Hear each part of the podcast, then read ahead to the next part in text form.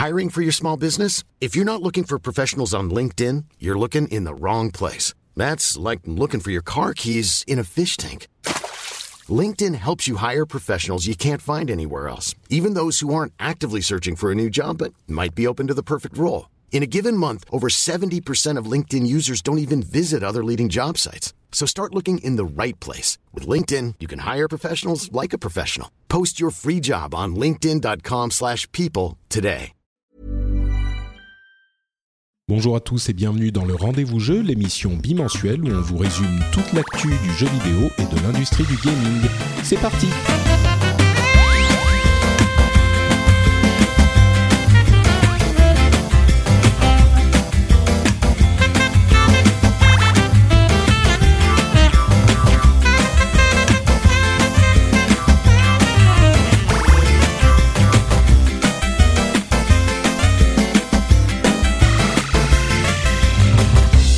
Bonjour à tous et bienvenue sur le Rendez-vous Jeu. Le Rendez-vous Jeu, c'est l'émission bimensuelle où on vous détaille, on vous explique, on vous analyse toute l'actu gaming, euh, console, PC, euh, euh, développement, jeux, annonces, nouvelles features incroyables, pré-annonces pour l'E3, etc., etc.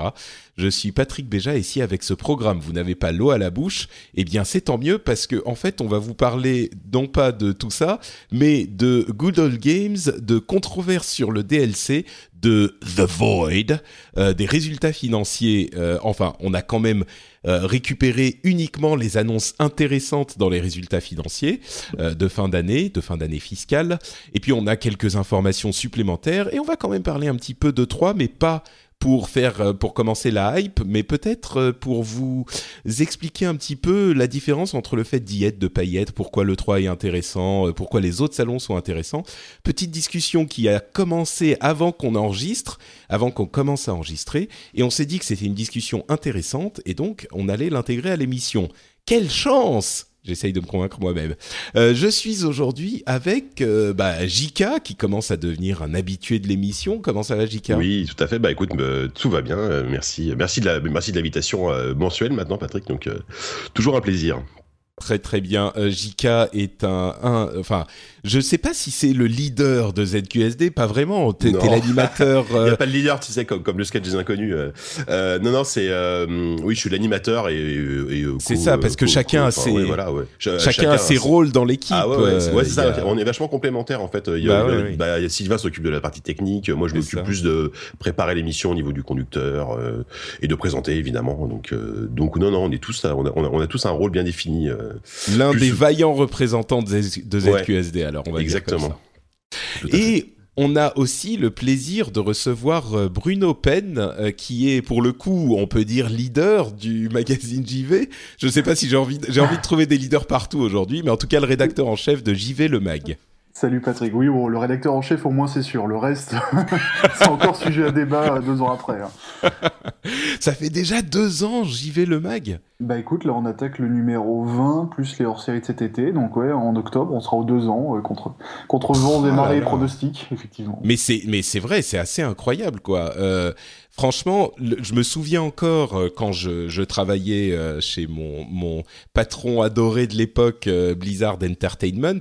À, à l'époque où on se, on se disait, ah là là, mais la presse en France avec la série de fermetures de magazines qu'il y avait eu, euh, ouais, c'est ça, il y a deux ans et demi, on se disait, mais euh, la presse écrite, euh, jeux vidéo, a priori, elle est, elle est mal en point et on ne sait pas si elle va pouvoir se relever. Et là, on a vu euh, arriver contre contre toute attente plusieurs magazines, dont euh, JV le mag, et ça fait déjà deux ans. Et vous tenez le coup, ça se passe bien euh Euh, bah ça se passe bien, ça se passe bien, on est une écluse des quantités de café assez industrielles pour, pour suivre le rythme des parutions, parce que mine de rien c'est un magazine qui prend... euh, euh, peut-être beaucoup plus de, de temps et de, de- d'amour qu'on a pu euh, peut-être l'avoir sur nos scènes publications, peut-être.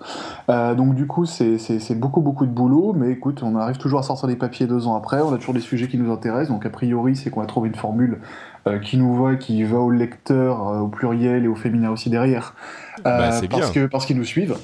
Donc euh, bah écoute, on va continuer, vu qu'on est parti maintenant, hein, autant, autant y aller, quoi. Très Très bien. Bah, écoute, je suis très content parce que c'est vrai que c'est un magazine que j'aime pas mal et bah on pourra en parler un petit peu plus à la fin de l'émission. que j'adore, que je, je que je. T'es obligé de dire que t'adores JV, sinon Bruno s'en va. Hein, donc. Euh. C'est ça, oui, oui. Non, mais je, tu m'as fait peur tout à coup. Euh, non, non, mais si, bien sûr, euh, JV, le mag, le meilleur magazine de jeux vidéo, euh, non pas de France, non pas d'Europe, non pas de la Terre, mais de l'univers. Euh, et j'aurais presque envie de dire de plusieurs univers s'ils existent réellement. Euh, mais bon, on pourra, on aura l'occasion d'en dire euh, un petit peu plus sur le, le magazine et, euh, et les numéros euh, de, du moment à la fin de l'émission. Mmh, avec plaisir. Euh, et entre parenthèses, euh, Bruno a réussi quand même à avoir euh, plein de micros de super qualité au bureau, un micro de super qualité chez lui, et il ne marche pas. Donc, euh, si le, le, la qualité du son est pas optimale, euh, c'est uniquement parce que la, la, le sort s'acharne contre les micros de Bruno. Comme quoi, ça sert à rien de mettre 500 euros dans un micro parfois. C'est ça, exactement. Bon, allez, donc on a euh, de quoi de quoi discuter un petit peu aujourd'hui. Merci encore à vous deux d'être là et on se lance dans le cœur de l'émission avec nos news principales. Avec pour la première, j'ai choisi une news qui n'est pas énorme. À vrai dire, on n'a pas vraiment de news énorme aujourd'hui, euh, mais une news qui moi m'intéresse pas mal puisque le client euh, desktop de Good Old Games est désormais disponible en version euh, bêta. Donc il est disponible pour ceux qui demandent l'accès aux au clients. Euh, au bout de quelques jours, généralement, on l'obtient. Et qu'est-ce que c'est que Good Old Games et qu'est-ce que c'est que ce client euh, bêta? Euh, Alors ce client desktop, Good Old Games, c'est un site de vente de jeux vidéo. Euh, généralement des jeux vidéo un petit peu, des jeux PC un petit peu plus anciens, d'où le nom Good Old Games, les, bons vieux jeux. Et il, y a une particularité, c'est que GOG, puisqu'il s'appelle GOG désormais, GOG vend des jeux sans aucun DRM, donc vous pouvez euh, les télécharger, les installer sur autant de PC que vous voulez, vous pouvez euh, les, enfin, les retélécharger quand vous voulez, mais surtout une fois que vous l'avez sur votre PC, bah, vous pouvez le copier à loisir, euh, vous pouvez le réinstaller sans vous connecter à Internet, etc., etc. Donc c'est une, une philosophie assez intéressante. Ils ont un, un, une origine qui est tout aussi intéressante puisqu'ils viennent de Pologne et on sait que la Pologne, on le dit régulièrement dans l'émission, c'est euh, un pays qui a une, sorte d'histoire d'amour avec le, jeu vidéo et le jeu vidéo PC en particulier, qui est euh, l'une des plus sincères euh, de tous les pays du monde. On sait que les développeurs de The Witcher sont CD Projekt et ce sont donc des Polonais. Et d'ailleurs, ils sont euh, ils sont affiliés à Good, Good Old Games. C'est les, je sais pas si c'est la même société ou une société sœur. C'est pas la même ou... société, mais c'est les mêmes fonds, c'est la même, enfin c'est les mêmes fondateurs en fait. Euh, et en gros, le GOG finance euh, les, les projets de CD Projekt et inversement. Donc euh, c'est vraiment, c'est pas la même boîte officiellement de manière vraiment juridique, mais mais c'est presque la même ouais. chose. Quoi. C'est ça. Et d'ailleurs, c'est pour ça qu'on peut retrouver l'un des, l'un des, des rares jeux très récents qu'on peut retrouver euh, sur GOG, c'est donc euh, The Witcher et The Witcher 3 notamment.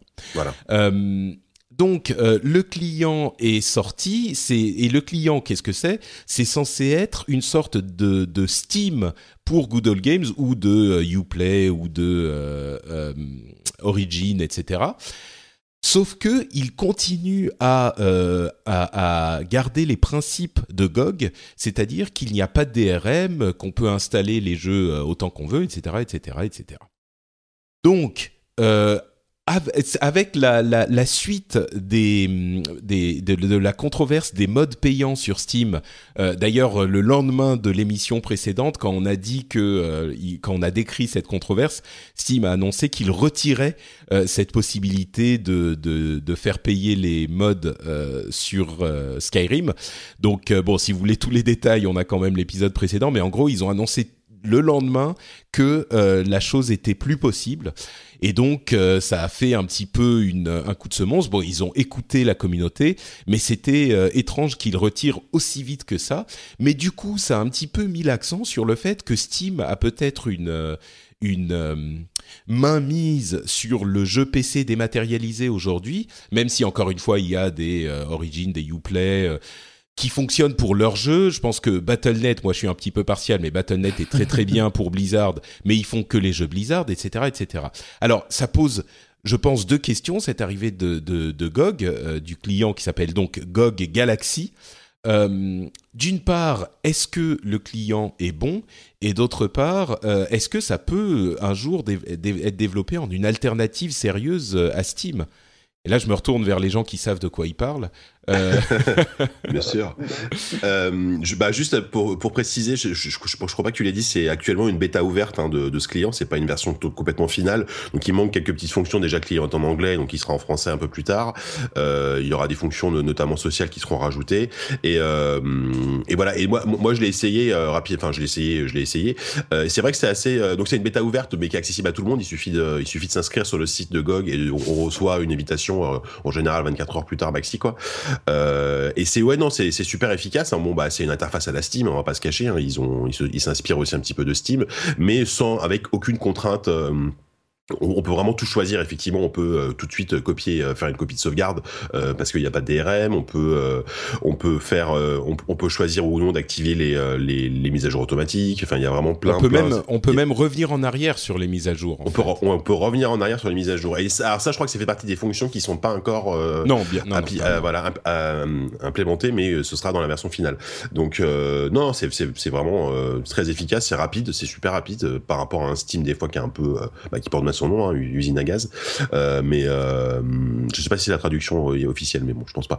Euh, c'est vraiment, euh, c'est vraiment bien fait. C'est vraiment très bien fait. Et le, catalogue de GOG est, vraiment, euh, je trouve maintenant aujourd'hui hyper intéressant parce qu'au début ils ont commencé à faire vraiment que de l'abandon, enfin l'abandonware du rétro, euh, des jeux PC rétro, donc c'est très très bien. mais aujourd'hui ils font beaucoup beaucoup de jeux indés. ils font des, bon bah quelques gros jeux AAA, bah les, les, les The Witcher, hein, forcément, c'est des projects oblige. le seul défaut, je trouve, c'est qu'il y a encore beaucoup beaucoup de jeux qui sont pas pas multilingue et pas localisé. Et pour des vieux RPG hyper euh, hyper euh, verbeux, hyper euh, hyper voilà hyper écrit, c'est un peu dommage de, de pas de pas pouvoir avoir du français. mais ça, ils sont, je, les avais rencontrés plusieurs fois, ils sont en train d'y travailler ardemment. Mais le, timing de cette arrivée est hyper intéressant quand même, parce que bon, déjà, il y a le fait d'installer un nouveau launcher. On a, 12, on a tous déjà 3, 4, 5 launchers différents, donc de base, on, pourrait se dire qu'on n'a pas envie d'en installer un, supplémentaire. Et, c'est marrant parce que le, le, Galaxy arrive au moment de The Witcher 3, qui est un peu l'équivalent du Half-Life 2 de l'époque pour Steam, qui est le jeu qui est censé vraiment le pousser et donner envie aux gens de l'installer. Euh, et euh, en même temps, euh, Go Galaxy arrive au moment où Steam a ses fameux problèmes de DLC payants et du coup a une espèce d'image comme ça de chevalier blanc euh, qui nous fait nous dire bah oui peut-être qu'en fait Steam on lui a trop fait confiance pendant trop longtemps. Et au final si Steam demain se retourne contre le joueur qu'est-ce qu'on aura comme possibilité hormis râler est-ce qu'on aura une alternative? Donc GOG Galaxy si la mayonnaise arrive à prendre au niveau des nouveaux jeux euh, il y a quand même quelque chose d'hyper intéressant à voir surtout qu'en général les offres de précommande notamment sont plus intéressantes sur, sur GOG Galaxy que sur Steam, enfin sur GOG que sur Steam. Donc c'est vrai qu'il y a quand même, euh, les six prochains mois, à mon avis, vont être très intéressants de ce point de vue-là. Ouais, c'est sûr. Après, je pense qu'il faut, il faut pas se leurrer non plus. Euh, Steam va rester euh, tout puissant et, euh, et, largement, je pense, majoritaire parce qu'aujourd'hui, il est tellement installé puis il y a un catalogue tellement énorme. Mais je pense que ça peut être la, petite alternative, voilà, comme tu dis, le petit poil à gratter qui va, qui va faire que, de toute façon, ils, ils, ont, ils, ont cette image hyper, hyper sympathique de, c'est un peu les rebelles et eux-mêmes se définissent un peu comme des rebelles là-dessus et fait une sorte d'alternative un peu libre de Steam. Et, et, ils ont un public qui, ils ont, ils ont un vrai public là-dessus et il y a, il y a une vraie audience pour, pour ce genre de clients et ce genre de d'état d'esprit euh, tu peux avoir GOG en tout cas. C'est sûr que bon, la différence avec Half-Life, je... Euh, Half-Life 2, on pouvait l'installer sans installer Steam? Non, je crois pas. Tu hein, pouvais pas, hein, étais obligé. Non, tu pouvais pas. C'est ouais. ça. Donc bon, en l'occurrence, euh, The Witcher 3, effectivement, c'est leur grosse sortie et je, je pense qu'ils ont euh, mouliné comme autant que possible pour sortir euh, GOG Galaxy euh, au moment, enfin juste avant la sortie de Witcher 3, effectivement, parce que c'est leur locomotive. Euh, il avait été annoncé pour l'année dernière et il a eu énormément de retard, le client, le client desktop.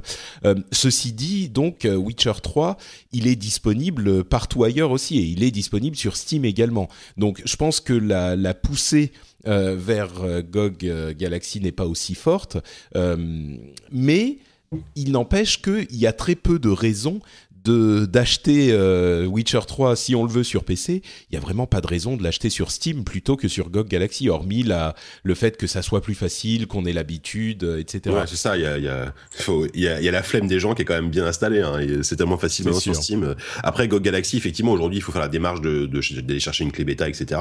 Donc c'est pas compliqué, hein, mais euh, mais par contre, effectivement, l'avantage souvent, c'est que le jeu est moins cher en précommande sur chez GOG Galaxy. Après, pour le côté un peu militant de la chose, bah, tous les revenus euh, euh, vont à CD Projekt forcément. Euh, Steam prend pas sa, sa, petite dîme au passage.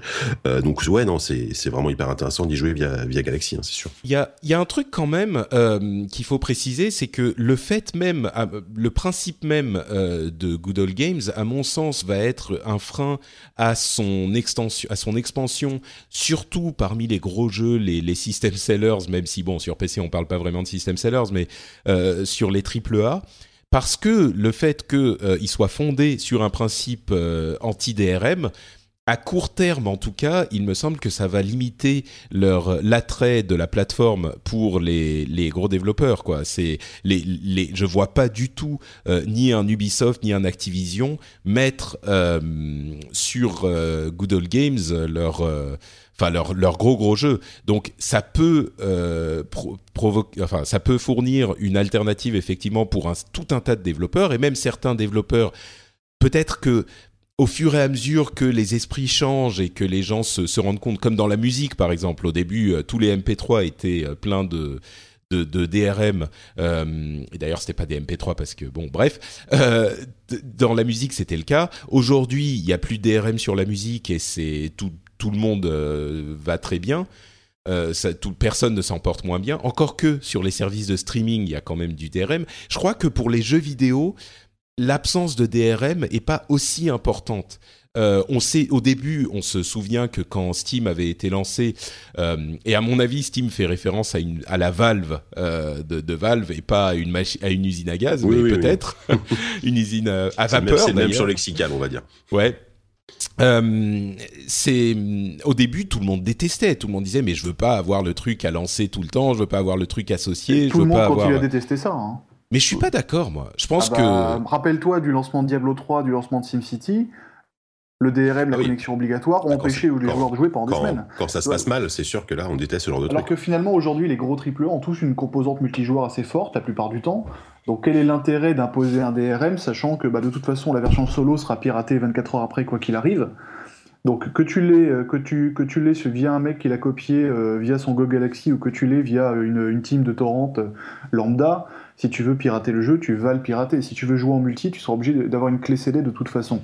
Donc je suis d'accord, mais c'est pas tout à fait de ça que je parlais. Moi, ce dont je parlais, c'était le fait de devoir se connecter. Parce que là, je parle pas des jeux qui ont une composante multi permanente.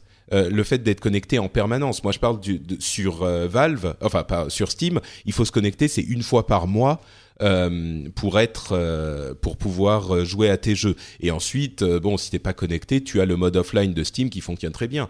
D'ailleurs ce dont beaucoup de gens ne s'aperçoivent pas forcément s'ils sont pas sur ordinateur portable. Mais au départ, l'idée d'avoir des DRM de ce type-là était insupportable aux joueurs et puis ils s'y sont faits.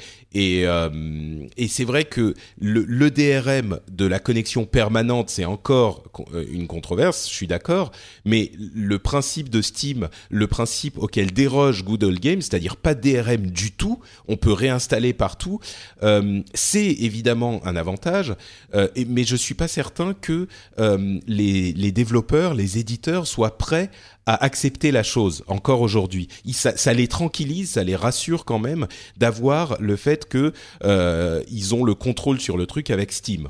Mais en fait, ce que je me demande, c'est à quoi, à quoi ça sert en fait, puisque je te dis, mais rien, à rien. fait très bien le job. C'est à rien, à rien, oui et non. Euh, je vois pas en quoi ça les tranquillise en fait, si tu veux. Bah, je sais que euh, sur Good Old Game, par exemple, euh, il y a euh, l'un des, des, trucs que font les gens, c'est tu, tu, partages ton compte et tout le monde peut installer le jeu euh, facilement. Mm. Bon, en même temps, c'est vrai que si c'était pas le cas, les gens pourraient l'installer en le piratant aussi facilement. Mais il y a quand même une étape de plus, tu sais. C'est. Non, c'est vrai, c'est vrai.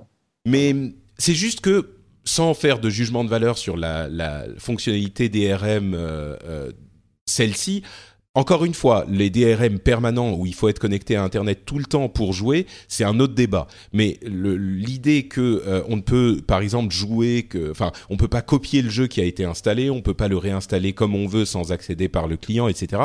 Cette fonctionnalité, je pense effectivement qu'elle est pas, euh, euh, qu'elle est intéressante, mais qu'elle fait peur aux développeurs et que à court moyen terme, ça va limiter le développement de Good Old Games, je pense. Bah, de toute façon, oui, je, pense comme tu disais, sur les gros éditeurs, euh, euh, les mecs, ils peuvent pas prendre le risque de voir leur jeu euh, copié encore plus facilement que que de passer par un torrent ou un, un, truc de newsgroup. là, il, là, il y a juste à faire, voilà, récupérer l'exécutable et, et c'est super. Hmm. mais par contre, de son là? Non, non, ça va. mais, mais, par contre, je pense que à, à, à, terme, ça peut devenir le truc genre c'est le, le la troisième fenêtre du jeu vidéo. Mmh. savez, genre, euh, c'est le, le, comme les films passent au, cinéma, puis euh, en location euh, dans les vidéoclubs entre guillemets, puis, à la télé, puis voilà, c'est ça. Puis ouais, ouais c'est bah, exactement ça. Ouais. Et puis bah de toute façon, c'est et puis même encore une fois pour l'image un peu rebelle indé du, du truc, bah il y a, y a, beaucoup d'indés qui y sont, ils sont vraiment hyper là-dessus, ils chouchoutent vraiment les indés et ça peut devenir une plateforme super intéressante pour l'indé qui, qui, qui, qui s'y développe énormément sur PC. Donc ça c'est bien. Et mine de rien, le fait d'avoir un store euh, moi, je pense que c'est hyper euh, hyper euh, ça facilite énormément. Il y a plein de gens qui, qui détestent. Enfin encore la dernière chose que je dirais c'est que la différence entre euh, Good Old Games et euh, Uplay Origin etc il y a plein de gens qui disent ah encore un machin à lancer c'est super chiant etc bon d'une part on n'est pas obligé de le lancer ce qui est une spécificité de, de GOG Galaxy. Mais d'autre part euh, c'est un éditeur multi, enfin c'est un, un, store multi-éditeur. Donc euh, c'est de la concurrence saine pour Steam qui a une hégémonie dans ce domaine. Euh, Origin c'est uniquement pour les jeux EA, Uplay ou à peu de choses près. Uplay c'est que pour les jeux Ubisoft.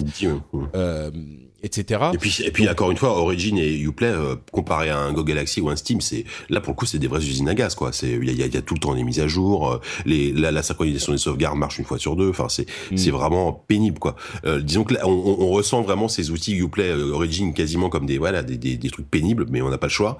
Alors que aujourd'hui, Steam est, a réussi à avoir une, une, image relativement bonne et GOG, encore une fois, avec la liberté qui truc, qui, qui, qui propose. Et en plus, on peut comme on peut effectivement continuer à, à passer par le client web euh, de GOG et télécharger son fichier exe.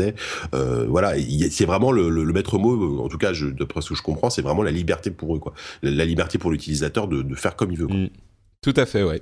Bon, bah on verra euh, où ça va, mais le, on n'a pas trop parlé du client, il est assez spartiate pour le moment, c'est sûr. Mais je, quoi, je pense que ma conclusion, ça serait, c'est bien qu'il y ait de la concurrence à Steam. Voilà, parce qu'ils ont. Moi, j'adore Steam. Hein. Moi, je, je, je suis, je fais même pas partie des gens qui n'aiment pas les DRM. Je trouve que les services rendus valent euh, les petites. Euh, euh, les petits comment dire euh, inconvenience qu'on on dit en anglais les petits les petites gênes les petits désagréments ouais, voilà les petits désagréments que ça que ça provoque et ils sont vraiment très limités et concrètement moi ça me me change rien euh, dans mon quotidien et j'aime les services que me rend Steam mais je pense que c'est très bien qu'ils aient de la concurrence et c'est sain quoi c'est plus que ça ouais.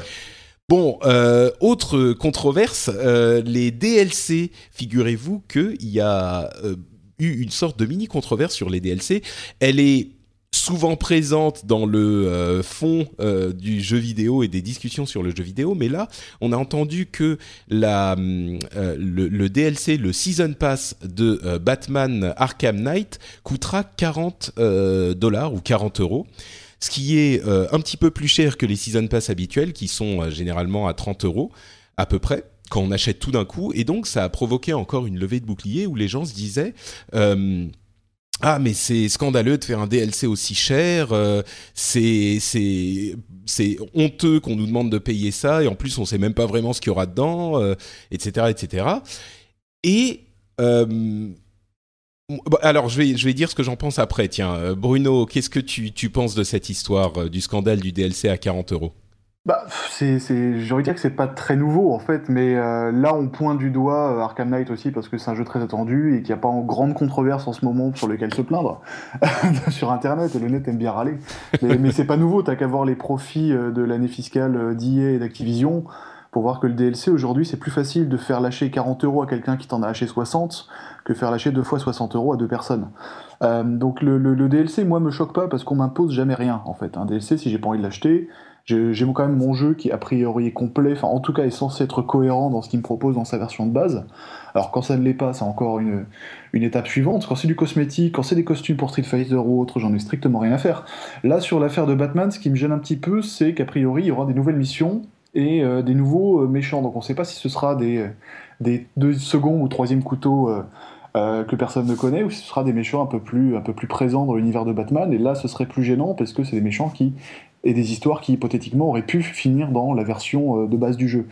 Donc c'est plus ça qui me gêne. Après, les gens ne sont forcés de rien. Le DLC, c'est mine de rien parfois une bonne solution pour prolonger l'univers d'un jeu qu'on n'a pas forcément envie de lâcher une fois qu'on l'a fini. Euh, donc je suis, je suis, assez partagé en fait là-dessus. Je sais pas ce que JK en pense pour le coup, mais j'ai du mal à me positionner. Bah, non, mais je suis, je suis assez d'accord avec toi. Euh, après, euh, pour faire un peu l'avocat du diable, euh, après on verra ce que ça vaudra, ce on, on, verra ce que le jeu, on verra si le jeu sera bon. Mais les, en général, les Batman Arkham sont des jeux qui quand même, qui sont de base très riches, qui, qui proposent déjà une expérience déjà assez longue, très complète, beaucoup de missions, beaucoup de choses comme ça, beaucoup de personnages. Donc là, J'ose espérer que le jeu euh, que le jeu de base sans le DLC sera largement suffisant euh, pour pour peut-être la majorité des joueurs qui vont peut-être déjà y passer 30, 40, 50 heures, je sais pas. Et euh, après les mecs qui sont fans de l'univers, bon ça, ça, reste ça reste hyper cher, je suis d'accord quand quand quand tu vois qu'effectivement les DLC de Borderlands par exemple, je crois que c'est 30 euros le season pass, mais t'as t'as quatre campagnes supplémentaires qui durent qui a 3 4 5 heures chacune. là déjà c'est voilà, je suis pas je sais pas s'il y aura ce niveau de contenu pour 40 pour 40 dollars, j'espère parce que vu le prix euh, total du truc, euh, c'est quand, quand, même très cher. Euh, souvent, les Batman, la règle d'or, c'est à moins que tu sois un hyper fan, tu attends la version GOTY en fin d'année. Ouais, c'est ça. Ouais. Qui comprend tous les DLC, qui est vendu le prix de la version de base 11 mois avant. Bah là, Là, la version de base, elle est, donc elle est à 100 dollars si tu veux. En gros, t'as une version premium avec euh, le, season pass, mais t'arrives quand même à 100 dollars ton jeu. C'est vrai que là, tu te dis que bon, 100 dollars, ça, ça, ça fait beaucoup pour un jeu, quoi. Euh, ouais, moi, ça. Ouais, ouais, je suis, enfin, je suis pas, enfin, en, en, soi, je suis pas contre les DLC s'ils sont, euh, comme, comme disait Bruno, ils, déjà ils sont pas imposés, et puis s'ils apportent euh, un vrai contenu intéressant. Quand, quand tu vois ce que ce qu'a fait Rockstar avec, par exemple, les GTA ou ou même sur Red Dead Redemption, c'est des DLC, ok, vendus peut-être 20-30 euros, mais qui te qui garantissent quasiment 10 heures de jeu, euh, c'est quand même pas mal quoi. C'est un petit peu, ouais, moi j'ai été un petit peu euh, frustré encore une fois par cette controverse. Moi j'ai un avis très tranché contrairement à vous. Euh, ça change. ça change de, ça change de nous. je suis, je, je trouve que la controverse n'a aucun sens, n'a pas lieu d'être. Peut-être à la limite sur le, le fait que si jamais, enfin, bon, je, je à la base, je trouve que c'est à classer dans la même euh, catégorie que les gens qui se plaignent des, des, précommandes. Euh, les gens qui disent ah mais regardez euh, les éditeurs nous demandent de précommander un jeu alors qu'on ne sait pas ce qu'il y a dedans. Non, c'est pas ça le problème. Le problème c'est qu'il y a des abrutis pour aller commander un jeu sans savoir ce qu'il y a dedans. évidemment que l'éditeur il va dire bah euh, oui, attends, euh, si tu veux me filer ton argent avant même de savoir bah oui, il va pas te dire, ah non non non, je veux pas de ton argent, surtout pas. Euh, attends, attends un petit peu plus longtemps, tu me donneras après. Évidemment qu'il va prendre ton argent. La, la précommande, ça vient d'une période du jeu vidéo qui n'existe plus où euh, on n'était pas sûr d'avoir son jeu si on ne le précommandait pas et si le magasin ne le prenait pas en stock spécifiquement pour toi. C'est de là que ça vient, le, principe de la précommande.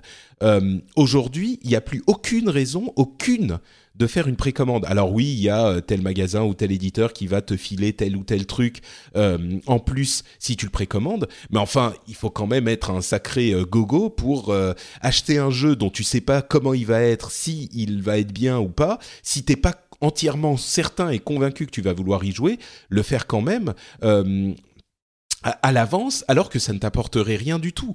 Et pour moi, les DLC, c'est la même chose. c'est un, un, un ajout qui permet aux éditeurs de vendre un petit peu plus de contenu aux gens qui sont fans du, jeu, comme tu disais Bruno, euh, et personne n'est obligé de l'acheter avant de savoir ce qu'il y a dedans.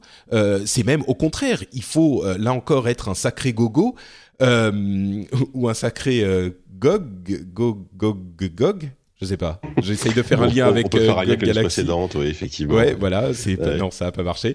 euh, euh, mais tu vois, il faut, faut vraiment être pas très malin pour aller acheter un DLC. Enfin, mais surtout, je pense que très peu de gens le font, à moins d'être un méga fan de Batman, euh, de, de, la série. Et tu te dis, de toute façon, j'aurais acheté ce truc quoi qu'il arrive parce que je suis super fan de la série. Et c'est pour ces gens-là, c'est à ces gens-là que ça s'adresse. Et donc, euh, les précommandes, à mon sens, ça n'a aucun sens. Au pire, euh, comme je disais, si t'es méga fan, si tu sais que tu le voudras de toute façon, quelles que soient les reviews, eh ben, tu le précommandes pour le bonus. Mais même, au pire du pire, tu peux aller rentrer dans n'importe quel magasin le premier jour, le jour de la sortie, une fois que t'as lu les reviews le matin euh, pour aller l'acheter, si t'as eu des reviews, et si tu sais, s'il n'y a pas de review, eh ben, ça pue. Ça veut dire que c'est pas bon signe et qu'il vaut peut-être attendre un petit peu plus. Il n'y a pas des reviews mmh. dès le jour même. Euh, et puis parce tu, que tu peux même l'acheter en ligne et le télécharger, t'es même pas obligé de sortir de chez toi. Hein, en plus, en plus. Donc, euh, je sais pas, moi, cette controverse me paraît assez inepte. Euh, le vrai, la vraie question à poser, c'est est-ce que les éditeurs, est-ce que les développeurs mettent, euh, enfin, euh, fournissent un contenu qui n'est pas satisfaisant dans le jeu de base euh, et donc euh, de cette manière force un petit peu l'achat du DLC. Et c'est la grande peur qu'ont tous les joueurs de jeux vidéo. Mais je trouve que jusqu'à présent, ça s'est pas vraiment euh, réalisé, ça s'est pas vraiment vérifié. La plupart des jeux qu'on paye une grosse somme, euh, eh ben ils sont satisfaisants, ils ont suffisamment de contenu. Et si c'est pas le cas, eh ben on on n'achète pas le jeu. On attend la review et on l'achète pas. Même The Order, c'est le seul jeu auquel je pense où euh, l'une des, des, controverses c'était l'idée qu'il y avait pas assez de contenu. C'était même pas pour pousser du DLC. Il n'y a pas de DLC sur The Order à ma connaissance. Donc euh, voilà, un jeu comme Batman Arkham Knight, euh, a, priori, à moins qu'il y ait une grosse surprise, le contenu sera, je sais pas, 15, 15 heures pour la campagne, 10-15 heures pour la campagne, et encore pareil si on veut tout finir. Hmm ça va quoi. Enfin, je sais ah pas. Moi, moi, c'est ça me. Oui, bah, et puis surtout si on prend le, pardon, excuse-moi, Si on prend le, cas d'Arkham City, le jeu était hyper riche et le DLC, il me semble que le DLC c'était Harley Quinn. Ouais. Euh, qui était super bien. Pas un grand. bah voilà, moi j'allais dire que je, trouvais qu'il avait pas un grand intérêt, tu vois. Ah oui. Non, bah c'était pas, c'était, c'était pas un grand intérêt. L'histoire de base, si tu veux, c'était, tu pouvais le louper dans l'absolu et, et, profiter de ton jeu quand même, tu vois. C'est ça que je veux Tout dire. à fait. Et il y a, y a à, vrai dire, même si ça étend un petit peu l'histoire de base, je me souviens que sur, euh, il y avait un Mass Effect où certains disaient que euh, sans le DLC, on n'avait pas la vraie fin, ce qui peut être euh, un petit peu frustrant, je comprends. Sur sur Batman, par exemple, c'est un exemple parfait. Sur Arkham City, on parle pas trop de Arkham Origin, hein, on le met de côté, on l'oublie. sur Arkham City, c'était un truc en plus pour les gens qui avaient adoré le jeu et qui, qui en voulaient plus. Et ce moyen, encore une fois, comme tu le disais, c'est hyper euh, malin à dans tous les domaines euh, parce que ça permet aux développeurs de faire de se faire plus d'argent pour des jeux qui coûtent plus cher et dont le prix de vente, je le répète dans cette émission régulièrement, mais le prix de vente n'a pas augmenté depuis je sais pas peut-être 20 ans. 15 euh, ou 20 ans, le prix de vente des jeux n'a pas augmenté, même pas pour l'inflation. Donc forcément, et en plus de ça, les jeux coûtent plus cher.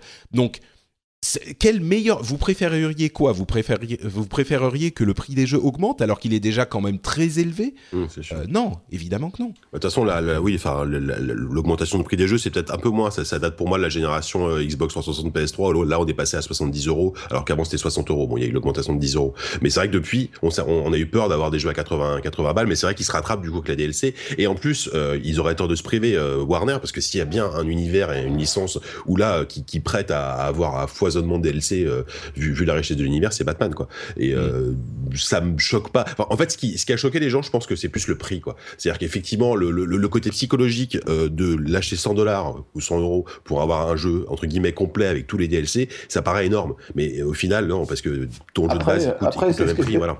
Est-ce que le prix du DLC n'est pas aussi, dans, dans, ce cas précis par exemple, n'est pas aussi indexé sur le coût du développement?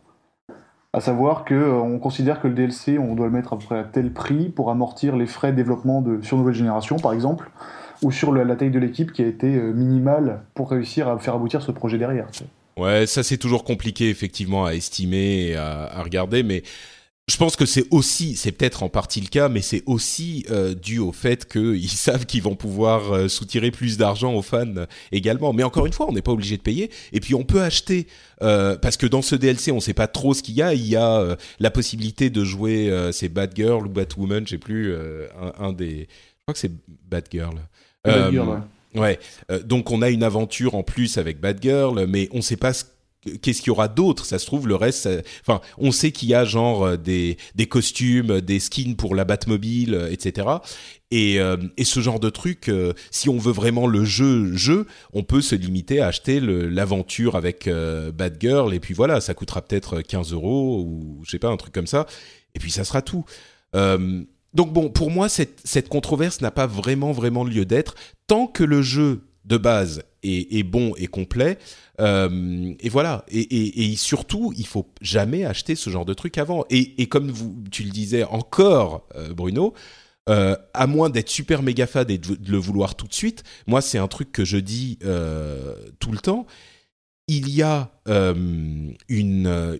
un principe sur le jeu et particulièrement sur le jeu PC, c'est que les réductions de prix arrivent très très vite. On peut être sûr que cet été, à un moment, peut-être à la fin de l'été, il y aura une petite réduction euh, pendant les soldes sur Steam justement euh, pour Arkham Knight et on pourra l'acheter à je sais pas 15-20% de moins quelques mois après la sortie. Donc bref, moi ça me je comprends le fait d'être vigilant mais je, je comprends pas le fait d'être outré, quoi.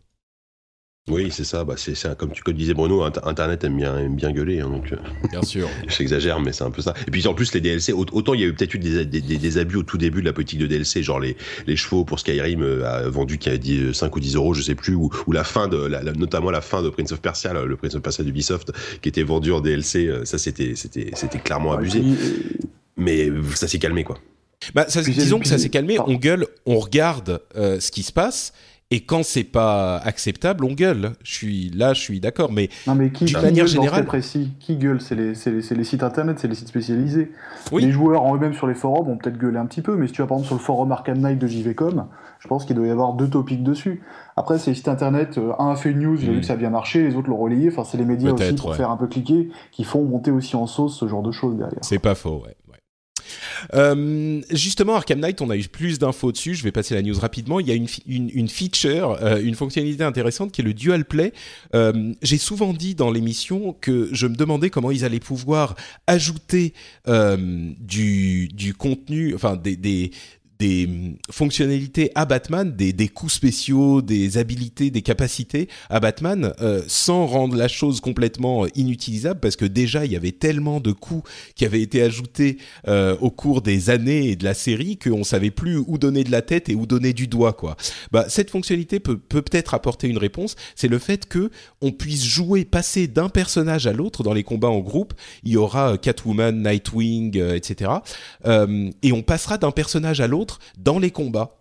Ça, je pense que ça peut être intéressant. C'est la petite news qui m'a fait. Euh, mais bon, moi, je suis assez fan de, de, la série d'Arkham. C'est le côté assez classe du truc. Et, dès, le début, en fait, il y a cette volonté de faire une sorte de, de dualité entre, entre Batman et quelqu'un d'autre. À l'époque, moi, quand j'avais j'avais essayé la Gamescom, t'avais euh, avais système avec la Batmobile qui était vraiment un, plus qu'une bagnole, c'était un soutien pendant les combats et ça marchait super bien. Enfin, c'était super classe. Et euh, donc là, j'imagine que ça va à peu près le même système avec avec Catwoman, Nightwing et, et compagnie. Quoi.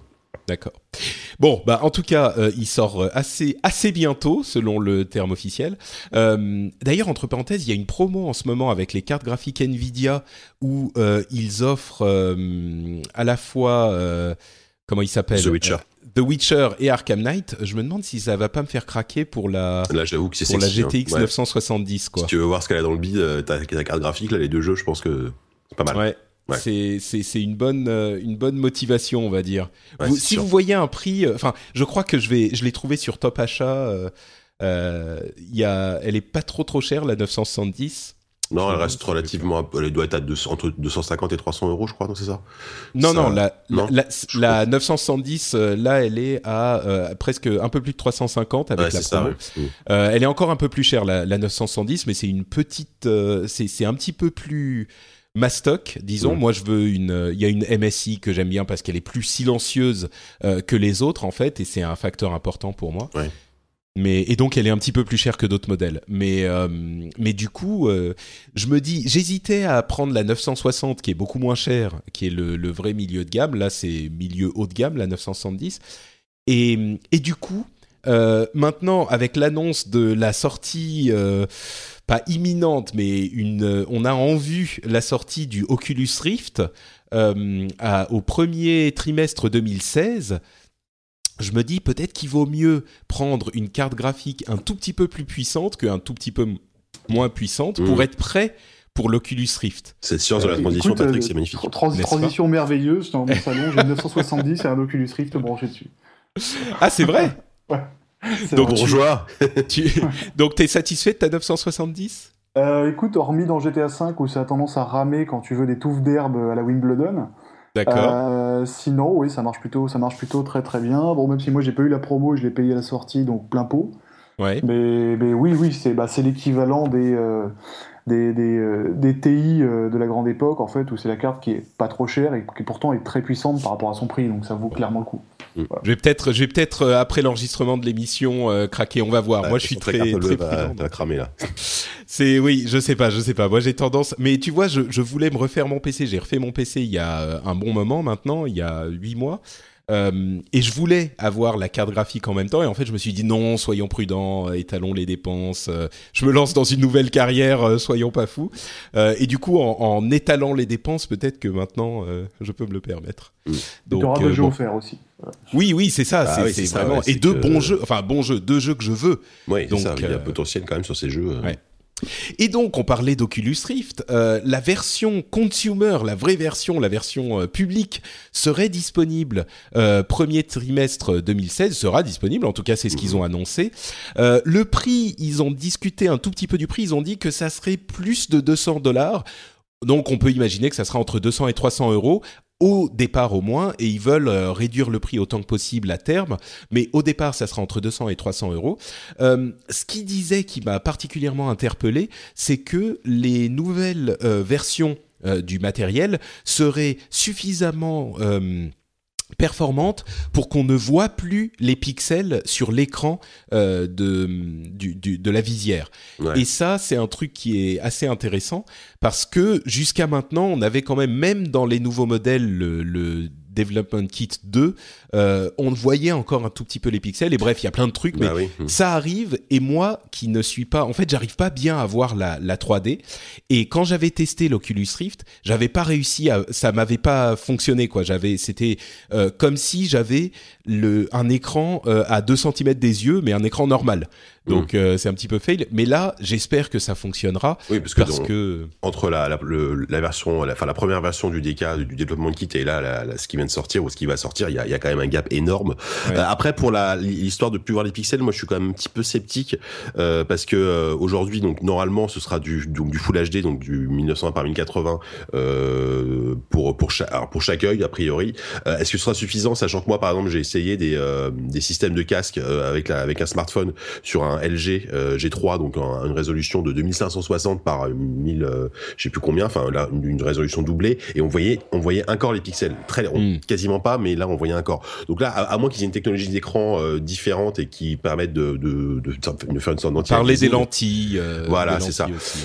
après, je, ils sont, je leur fais confiance là-dessus, mais c'est vrai que le, le, le, gap à passer, ce sera vraiment le fait de plus voir du tout les pixels, ce sera vraiment cool. Le, le, souci, c'est que moi je rejoins JK là-dessus, je suis d'accord avec tout ce qu'il dit, c'est qu'on est euh, trois ans trop tôt ou trois ans trop tard, enfin plutôt trois ans trop tôt pour tout ça. Parce que euh, les pixels, on les verra plus probablement quand on arrivera sur des écrans 4K avec cette dimension-là. Et le problème, c'est que pour l'instant, les ordinateurs, enfin la plupart des PC, hormis mettre un PC gamer à 2000 euros, euh, va faire tourner un vrai bon jeu en 4K sur un ordi avec des graphismes, mettons au moins élevés, c'est quasiment impossible. Donc, euh, à moins d'avoir envie de jouer à Hotline Miami 2 en Oculus Rift en 4K, va falloir attendre encore oh, un je pense. Ouais, c'est ça. Ouais, donc toi, tu vas pas te précipiter, Bruno? Tu, tu le, tu l'utilises de temps, de temps en temps? C'est un DK1 ou un DK2 C'est un, un DK2 euh, que qu'on m'a prêté il y a quelques temps maintenant, et je l'ai utilisé énormément au début. Et en fait, je me suis aperçu que là, euh, en l'absence de vrai, enfin de beaucoup d'un bon catalogue de jeux compatibles, sans manipulation de driver un petit peu pénible, euh, je m'en sers essentiellement pour le montrer aux gens qui viennent chez moi. non mais c'est vrai, c'est, le syndrome de la Wii en 2006. Quoi. Bah c'est que tu, tu, le sors pour, pour l'apéro. Et euh, donc, donc c'est très bien. Hier, j'ai joué un petit peu à Elite Dangerous, j'ai joué un peu à Project Cars, ça marche bien, c'est chouette. Après, bah, pour l'instant, moi, la résolution d'écran est pas encore suffisante pour moi pour y passer vraiment un long moment. Pour moi, c'est un, des avenirs du jeu vidéo, si ce n'est l'avenir du jeu vidéo, mais on est encore à facile trois mmh. ans d'une exploitation euh, facile et réelle et, Mm. enfin, pour le grand public en tout cas. Pour, pour cette raison spécifiquement, pour la résolution La résolution, parce que mine de rien, la résolution et cet effet de grille devant l'écran, au bout d'un moment, te met une impression de scintillement qui te donne un, qui hmm. peut te donner un mal de crâne. Bon, en même temps, c'est pour ça qu'ils l'ont. C'est pour ça qu'ils l'ont pas sorti. C'est pour ça et plein d'autres raisons qu'ils l'ont pas sorti euh, euh, avant.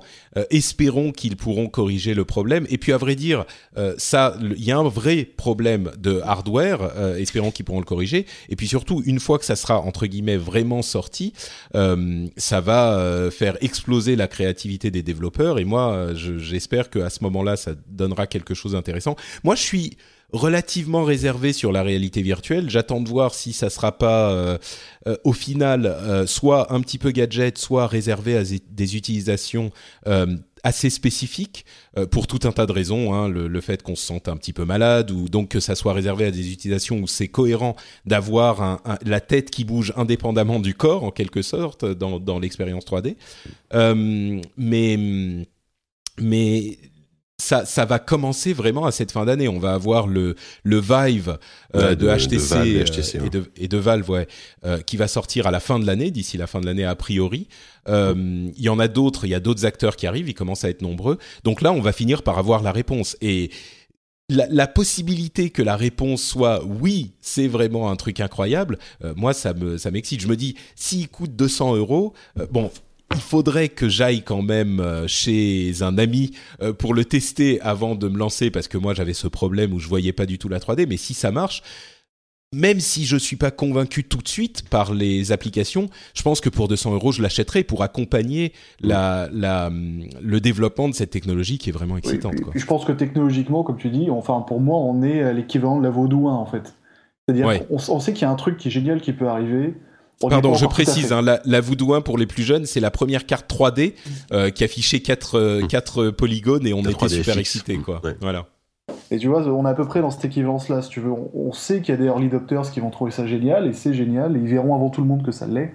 Maintenant, pour le très grand public, il faudra attendre quelque chose de, beaucoup plus immédiat. Euh, mm. bah, déjà, le, le, gros bah, défaut... des applications déjà, quoi. Quelles applications, et le gros défaut, c'est que pour l'instant, tu es obligé de l'essayer pour te rendre compte que c'est cool. Ce qui est quand même dans un achat d'impulsion un gros frein, notamment sur un achat sur Internet. Tu m'étonnes, il faudra de sacrées des démonstrations en magasin, etc. Et puis je pense qu'aussi, il y, a, pour le moment ce côté, ça fait un peu peur euh, au public, au, grand public ou pas. Il y a le côté, voilà, toujours l'isolement, le fait d'être, le fait d'avoir un, un, écran collé à 30 cm du nez. Euh, ça va être super difficile de convaincre vraiment le grand public qu'il n'y a pas de danger, etc., euh, etc. Donc il y a, il y a un ou deux ans, excuse-moi, j'y cache. Vas-y, vas-y. Non, non, c'est bon. Il y a un ou deux ans, j'avais discuté en off avec un des, un mec de Sony qui bossait sur Morpheus à l'époque. Euh, qui je crois n'y est plus, euh, qui me disait que eux, leur terme, enfin leur but à terme avec Morpheus et donc a priori que tous les autres cartes, tous les autres casques, c'était que ça ressemble plus euh, à cette espèce d'énorme boîte qu'on se met sur la tête, mais plus une espèce de masque de ski, limite semi-transparent quand tu t'en sers pas, pour hmm. pouvoir voir au travers et ne pas l'enlever toutes les deux minutes.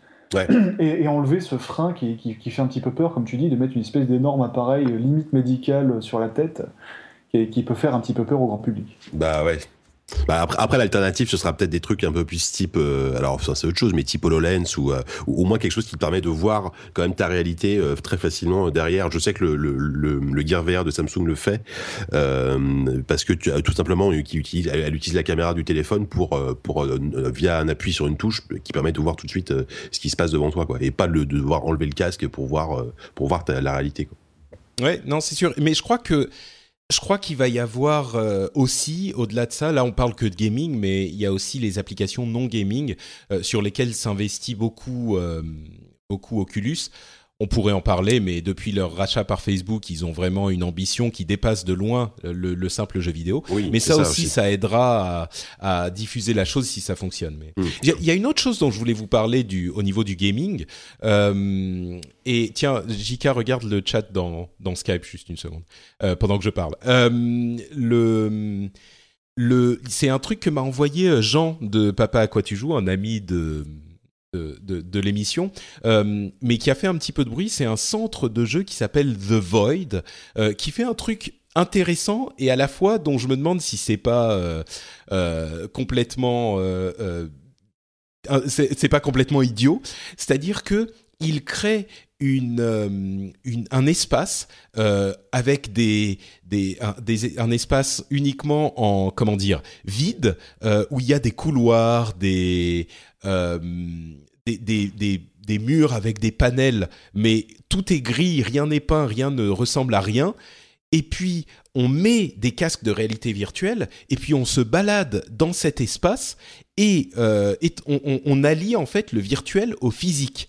C'est-à-dire qu'on se balade dans l'espace et là où il y a un mur, eh ben on peut toucher le mur parce que bah il est là, hein, il y a un mur. Mais en même temps, sur ce mur, euh, il y a, on, y voit énormément de choses. Euh, euh, virtuelles. On peut avoir un mur qui est, euh, euh, je sais pas, on est au milieu d'une rue, d'une d'une société dystopique, d'un monde dystopique où tous les murs sont décrépits et il y a des trucs horribles qui se passent dans la rue et on les voit parce qu'on est dans cette réalité virtuelle et on les sent parce que on a, euh, on est dans cet espace qui est conçu pour.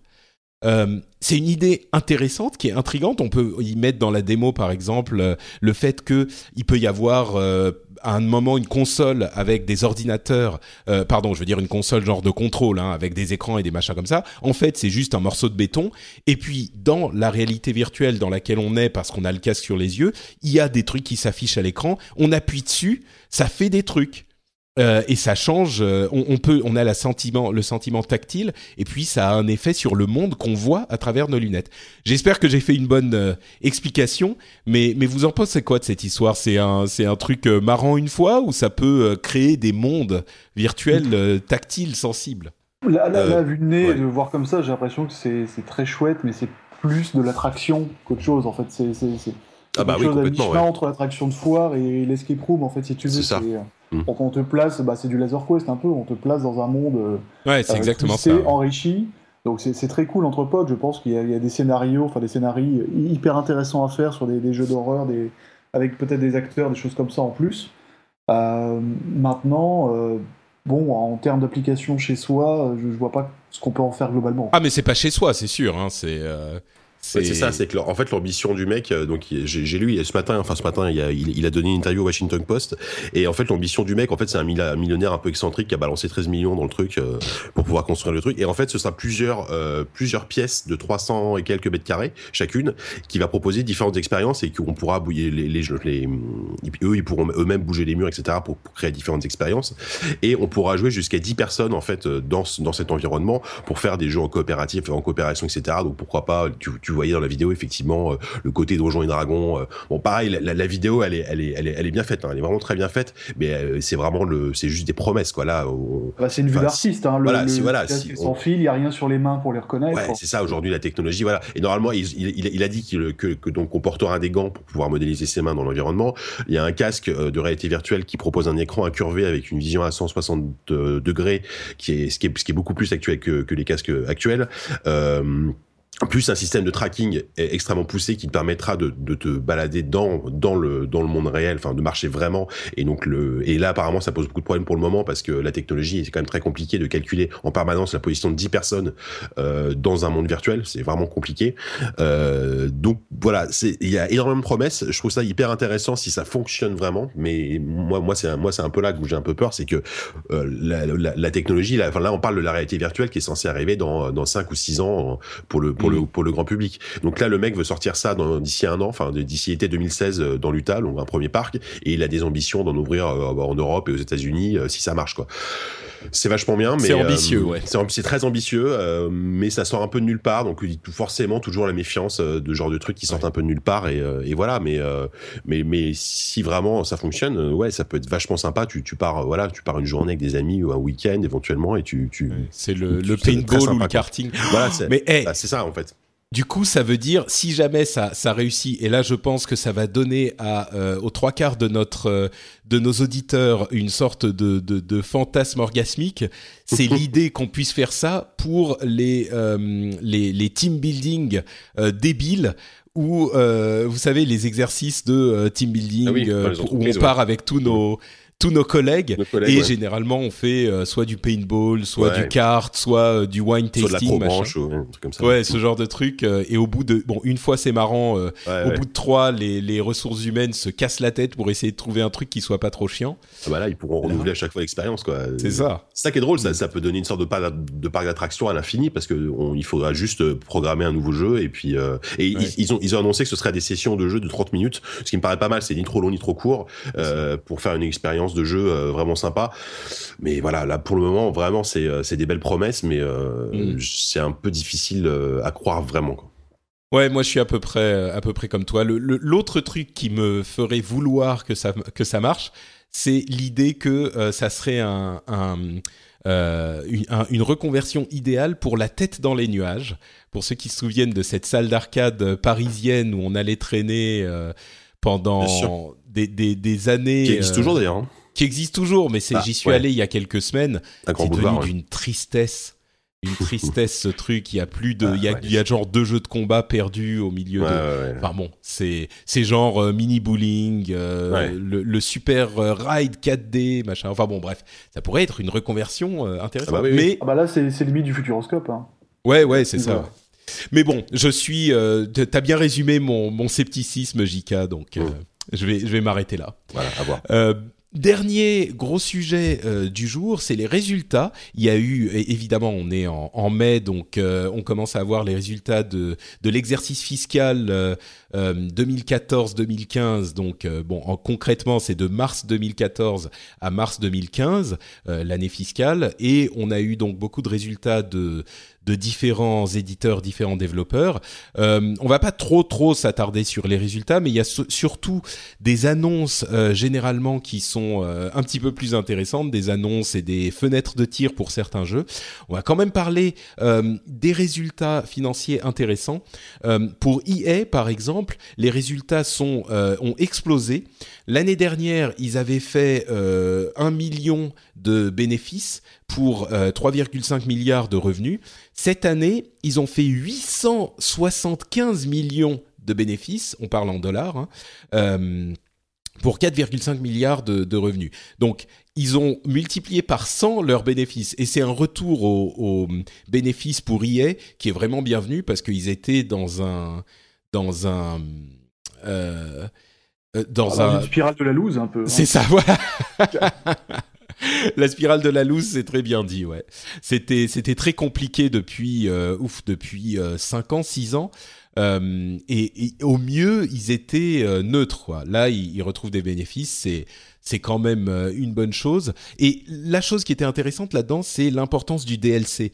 Euh, le DLC a une importance croissante depuis euh, bah, depuis cinq ans. Et c'est aujourd'hui, ils font presque un milliard de, de de revenus générés uniquement par le contenu additionnel. Donc euh, bon, on le savait, mais encore une fois, il y a plein de gens qui se plaignent du fait que euh, ah pourquoi est-ce que vous faites du DLC C'est super chiant le DLC, c'est machin, c'est ceci, c'est cela, mais ça marche. Donc euh, voilà, c'est l'explication. Euh, voilà pourquoi ils en font. ouais. voilà, c'est pourquoi ils en font. Moi, je pense que le DLC, bon, on va on va pas refaire le débat, mais il y a du bon et du mauvais DLC. Euh, c'est sûr que quand on a un jeu horrible, comme on en a vu sur mobile particulièrement, où pour avancer de deux pas, il faut payer un dollar, c'est ah oui, là, oui, là, on est dans le freemium, c'est encore. Là, tu parles ça, c'est encore autre chose. Hein. Oui, oui, c'est sûr. Bah, EA, ouais, EA, ils ont eu quelques grosses euh, gamelles, enfin, peut-être pas en termes de chiffres de vente, mais en termes de DLC, en termes de freemium, euh, Dungeon Keeper l'année dernière, c'était affreux. Euh, c'est à celui-là que je pensais, ouais, sans, voilà, sans notamment, nommer. et là, par exemple, je, je lisais bah, sur l'article de, de Gamecult, il, par exemple, la meilleure vente chez eux, c'est les Sims, enfin, en mobile en tout cas, c'est le jeu Les Simpsons. Et apparemment, il y a 16 millions de joueurs. Je savais pas que ça cartonnait autant. C'est incroyable. Ouais, c'est incroyable. Mais bon, disons que euh, je pense qu'il y a aussi ce, qu'on apprend finalement, c'est que dans le DLC, comme c'est un nouveau, relativement nouveau type de transaction, on apprend aussi ce qui est acceptable et ce qui est pas acceptable. C'est un petit peu comme les adolescents qui testent les, enfin même pas les enfants qui testent les limites de leurs parents, tu sais. Les, développeurs, les éditeurs testent les limites du marché. Ils, abusent parfois et puis le marché dit mais tu te fous de ma gueule, euh, attends, euh, t'as as fumé là, garçon. Et euh, du coup, ils disent ah oui non en fait non non pas du tout. Euh, on veut créer une expérience euh, tout à fait merveilleuse pour nos clients et machin. Et donc ils reviennent un petit peu en arrière. Tu vois, donc c'est normal, ça se, ça se passe comme ça. Et il faut qu'on gueule quand c'est pas acceptable. Et puis quand c'est quelque chose qui, qui est bénéfique à, à, autant de monde que possible, bah ça se, ça stabilise quoi. Et là, je crois que c'est ce qu'on est en train de voir, en tout cas pour le jeu vidéo. Euh, sur euh, PC, console, le, jeu vidéo core gaming. Quoi. Mm, mm. Sur, PC, il y a peut-être aussi un critère à prendre en compte, c'est que EA, il y a trois ans normalement maintenant, a lancé Origin, qui euh, maintenant a l'hégémonie de la, publication des jeux EA. et qui leur rapporte, mine de rien, 100% des revenus générés. Ils sont plus, ils ont plus la dîme qu'on parlait, dont on parlait tout à l'heure prélevée par Steam. donc mine de rien, ça a dû faire grossir les revenus, et c'est peut-être aussi pour ça qu'il est maintenant mise euh, énormément sur le PC avec, euh, avec les Battlefield, avec, euh, avec, avec les Sims, avec Battlefront. Enfin, il est en train de revenir énormément sur PC aussi. Hein. C'est vrai. Bon, je pense qu'ils sont un petit peu partout, mais c'est vrai que le PC et, franchement, Origin, il est pas Uplay me, me gêne un peu, Origin me gêne pas. Oui, Origin ça va encore, ouais, c'est c'est quand même moins moins hmm. pénible à utiliser que Uplay quoi. Et ils ont pas des jeux sur sur Steam, ils en ont plus du tout? Enfin, je veux dire, de, nouveaux. Je, crois qu'ils ont laissé leur bas de catalogue. Ouais, voilà. Et les nouveaux jeux sont publiés exclusivement sur Origin. Ce qui, moi, me pose des soucis parce que j'utilise Steam en big picture. Donc, je suis obligé de relier tous mes jeux Origin à la main. C'est très pénible. Oui, je comprends. Et je suis en fait le seul. Oui, je pense pas non plus. Euh, bon, d'autres d'autres annonces de date. Euh, il disait que Mirror's Edge 2 devrait arriver euh, début 2016. On n'a pas plus de d'images que euh, ce qu'on avait vu de la vidéo de, présentation de concept il y a quelques temps. Je pense qu'on risque de le voir à l'E3. Ah bah j'espère bien parce que là, s'il sort vraiment début 2016, ils ont hein. intérêt à nous faire au moins une vraie démo cette fois-ci, enfin quoi, euh, c'est clair. C'est ça. Et Titanfall 2 devrait arriver, mais pas avant avril 2016. Donc, euh, pour ceux qui espéraient le voir. C'est pas grave. non, non, mais franchement, je pense que Titanfall était un jeu qui, qui, qui était plein de promesses. Et, euh, et, qui était une vraie déception pour moi. En tout cas, j'ai beaucoup aimé le principe du jeu. J'aurais aimé qu'il y ait une, une version solo, euh, un mode solo, et visiblement, il arrivera dans le, dans le 2. Donc moi, je l'attends quand même. J'ai trouvé que Titanfall était un, un, jeu vraiment, vraiment intéressant, quoi. Mm. Moi, j'avais bien, j'avais bien aimé, si tu veux, c'était un bon jeu de lancement, à savoir que tu y mm. joues 20 heures et tu passes complètement à autre chose, ce qui est dommage. Euh, mais, mais, mais c'était plutôt intéressant dans la promesse initiale. Nous, on avait fait la, la, review session qui était à Londres, on avait tout de suite vu le souci, c'est-à-dire qu'au bout de 8 heures de jeu, on n'en pouvait plus, on n'avait plus du tout envie d'y jouer. on s'est dit, mince, si nous, au bout d'une journée en exclu, on n'a plus envie de jouer au jeu parce qu'on a l'impression d'avoir fait 10 fois le tour, qu'est-ce que les gens vont, euh, vont en faire derrière quoi. Hmm, donc le, 2, ce qu'on attend, c'est un solo, évidemment, et peut-être plus de renouvellement dans les modes multi, donc ça, limite, ah qu'ils hmm. prennent encore un an de plus pour le faire, c'est pas grave. Quoi.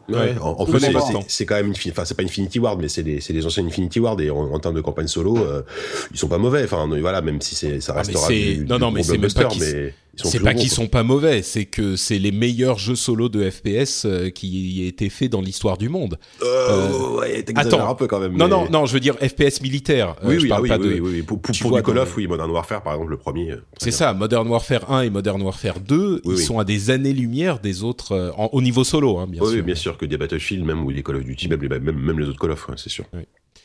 Euh, Activision et Activision Blizzard, euh, bon, tout est ouvert comme d'hab. Hein, Activision, on se, on se fait pas de soucis pour eux. Euh, pour les fans, les fans de grinding et de et de Vance et de et, de je sais pas de de, Limp Bizkit et Blink 182. ouais, le, cliché quoi. Ouais. c'est Tony Hawk qui revient et le nouveau Tony Hawk s'appellera bien Tony Hawk Pro Skater 5 donc, il euh, revient aux origines de la série. Euh, ceux qui aiment les, les, ceux qui aimaient les Tony Hawk euh, sur, je sais pas, PlayStation 1 et PlayStation 2. Voilà, vous aurez peut-être de quoi. C'est marrant cette, cette nostalgie entre les Guitar Hero et les Tony Hawk. C'est ce que j'allais dire. Il y a une sorte de, de, revival vintage, quasi vintage là chez Activision qui ressort des vieilles. Après, honnêtement, enfin, je, sais pas, je me rends pas compte. J'ai l'impression que les jeux de skate c'est rincé aujourd'hui, quoi. Enfin, est-ce qu'il y a vraiment encore un public Ça, ça a été rincé comme les jeux de guitare, et en fait, le, jeu vidéo est cyclique, mine de rien.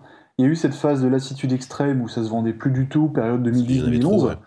Et voilà, ils laissent mourir tranquillement dans un tiroir 4-5 ans, ils le ressortent, les gens se disent Ah oui, c'est vrai que ça fait longtemps, ils vont en racheter un épisode, puis s'en lasser, et ils le relaisseront mourir de 3 ans. Et maintenant, on est dans une logique pour cette génération, j'ai l'impression, où euh, ces jeux comme ça un petit peu atypiques, on n'en sort plus tous les ans on en sort un dont on dit celui-là sera le jeu de cette génération. Comme et puis il y aura des DLC pendant deux ans. Quoi. Hmm. Voilà, et, Tony Hawk, le dernier, était tellement mauvais que finalement ça peut être qu'une bonne surprise, quoi, ce jeu.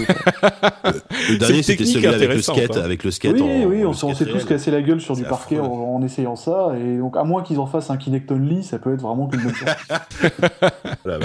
c'est... Moi, je pense que Guitar Hero a un potentiel un petit peu plus vaste que Tony Hawk, mais, mais finalement, Tony Hawk, ils vont mettre, euh, je sais pas, 10 millions de, je dis n'importe quoi, hein, mais je dis, ils vont mettre 10 millions dans le développement, ou même pas 5 millions, tu vois. Et puis, ils vont en vendre un, un ou deux millions, et voilà, ils vont faire beaucoup. Hiring for your small business? If you're not looking for professionals on LinkedIn, you're looking in the wrong place. That's like looking for your car keys in a fish tank. LinkedIn helps you hire professionals you can't find anywhere else, even those who aren't actively searching for a new job but might be open to the perfect role. In a given month, over 70% of LinkedIn users don't even visit other leading job sites. So start looking in the right place. With LinkedIn, you can hire professionals like a professional. Post your free job on linkedin.com slash people today. There's never been a faster or easier way to start your weight loss journey than with PlushCare PlushCare accepts most insurance plans and gives you online access to board-certified physicians who can prescribe FDA-approved weight loss medications like Wigovi and Zepbound for those who qualify. Take charge of your health and speak with a board-certified physician about a weight loss plan that's right for you. Get started today at plushcare.com slash weight loss. That's plushcare.com slash weight loss. plushcare.com slash weight loss. D'argent dessus, ils vont le vendre. Peut-être qu'ils vont pas, ça va pas être leur jeu, tu vois. C'est juste un jeu où ils se disent, ils se disent, euh, plutôt que de donner des chiffres ridicules, je vais plus euh, énoncer le principe ils se disent ça va nous coûter moins que ça va nous rapporter si on n'est pas euh, si on fait pas n'importe quoi. Donc euh, voilà, on en fait un, on teste le truc, euh, on a on a ça fait un moment qu'il n'existe plus et puis on verra ce que ça donne. Euh, il y a sûrement des fans qui qui seront intéressés par le truc et puis voilà. Et c'est un moyen de faire un petit peu d'argent en plus. Ouais. Par contre, ce que je viens de voir, c'est qu'a priori les développeurs euh, du jeu, c'est c'est c'est les mêmes qu'on fait le celui avec le le, le faux skate Tony Hawk Ride. Bon. voilà voilà. Non, mais, je pense qu'ils peuvent. Aussi, ouais, ouais. C'est ça, ils peuvent revenir aux, aux sources du truc, tu vois. C'est vraiment, c'est clairement l'ambition affichée du jeu. Donc, euh, bon, Sinon, il y a Oli c'est très bien. Hein, euh, c'est un tout petit poil différent, ouais. c'est la, la, version Tony Hawk 8 bits en fait, Oli Oli. C'est ça en 2D, ouais. Euh, Blizzard, donc euh, le, le, le, la sœur euh, de Activision, euh, Hearthstone est arrivé à 30 millions de joueurs, ce qui est quand même un chiffre assez hallucinant pour un petit jeu. Euh, qui, à l'époque où il était annoncé, euh, je me souviens du scepticisme de, de, de, toute la presse du monde entier. Bon, 30 millions, euh, c'est un vrai succès pour Blizzard. Et 20 millions pour Destiny, 20 millions de joueurs. là encore, c'est, je pense, enfin, clairement, on peut pas estimer que ça soit autre chose qu'une réussite. Euh, Destiny, même s'il avait été décevant au lancement parce qu'il répondait pas aux attentes des joueurs, qui avaient été savamment euh, mm. euh, gonflés par le silence des développeurs. Les, les joueurs s'étaient imaginé plein de trucs et les développeurs avaient dit ah on dit rien. Euh, allez-y, achetez-le, vous verrez. Mhm. mais, mais au final, bon. Je, suis assez étonné, même, euh, même qu'il y a encore autant de monde qui joue à Destiny, parce que moi, j'avais peur que. honnêtement, moi, Destiny, je m'en suis lassé très vite. Euh, mhm. Et j'avais peur que, vu, ce que tout le monde disait, qu'effectivement, tout, le monde, tout le monde y joue pendant deux mois et qu'après, plus personne n'y joue. Un peu comme Titanfall, pour le coup. C'est peut-être le cas, hein, c'est 20 millions, c'est 20 millions d'actifs. Hein, donc, ouais, oui, oui, oui. Aujourd'hui, à l'heure actuelle, je, dirais que je sais pas combien, combien de gens jouent à Destiny, quoi. Bah, c'est disons qu'il y a 20, 20, millions de joueurs, ils en ont vendu au moins euh, euh, 20 millions. Je, je me souviens plus euh, combien ils avaient. Ils avaient dit combien de joueurs actifs ils avaient. Je, me, je crois que c'était 3 millions, mais je m'en souviens plus. Mmh. Euh, avec des chiffres de, de, de, jeux quotidiens qui étaient hallucinants, quoi. Mmh. Euh, les, les, joueurs jouaient énormément. Moi, j'ai beaucoup joué à Destiny euh, et on a souvent dit que Destiny, en fait, le, le truc de Destiny, c'est que il fait un truc incroyablement bien. C'est le sentiment, le, gameplay, le sentiment de shooter des trucs dans la tête. Et il le fait, mais c'est d'un raffinement, c'est incroyable. C'est un sentiment de gameplay comme j'en ai rarement vu dans un FPS, et c'est super bien géré. Le problème, c'est qu'il fait que ça. Donc, si vous n'aimez pas cette boucle de gameplay, mais c'est pas la peine. Destiny, ça n'a rien à vous apporter. Donc euh, les gens qui apprécient cet élément de gameplay euh, apprécient et ceux qui euh, n'ont pas accroché, il eh ben, y a rien pour eux, c'est un jeu qui n'a aucun intérêt. Donc moi je fais partie des gens qui ont vraiment aimé. j'ai assez hâte d'avoir House of Wolves qui va arriver qui est la prochaine extension et d'ailleurs bon j'y joue plus trop en ce moment parce que j'ai d'autres trucs à faire mais j'ai franchement aimé et je vais y revenir avec House of Wolves. J'ai en fait acheté le season pass quand le premier DLC est sorti. Encore une fois, on n'est pas obligé d'acheter tout avant. On peut voir ce qu'il y a un petit peu dedans. Je me suis dit bah oui, j'aime beaucoup le jeu, je vais, euh, je veux jouer à ce premier, à cette première extension, donc je vais acheter season pass comme ça, j'aurai le tout et j'aurai la, deuxième du même coup. J'ai une petite réduction, ça me, ça m'intéresse. Et donc euh, une fonctionnalité de, euh, de, de, de, cette euh, nouvelle euh, extension, c'est qu'il n'y a pas de raid, mais il y a deux, deux en fait une partie PVP, une partie PVE, et la partie PVP est assez intéressante. Euh, la partie PVE, c'est une sorte de mode horde où il y a euh, différents ennemis qui viennent de plus en plus.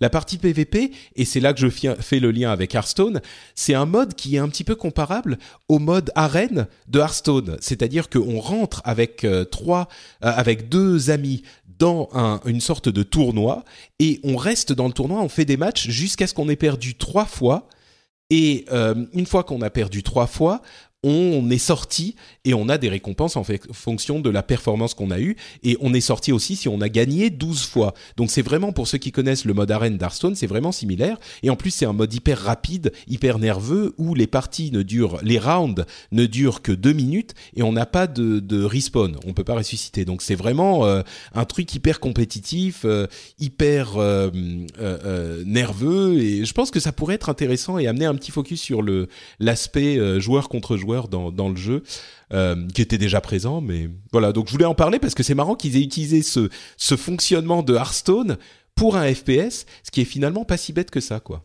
Mm.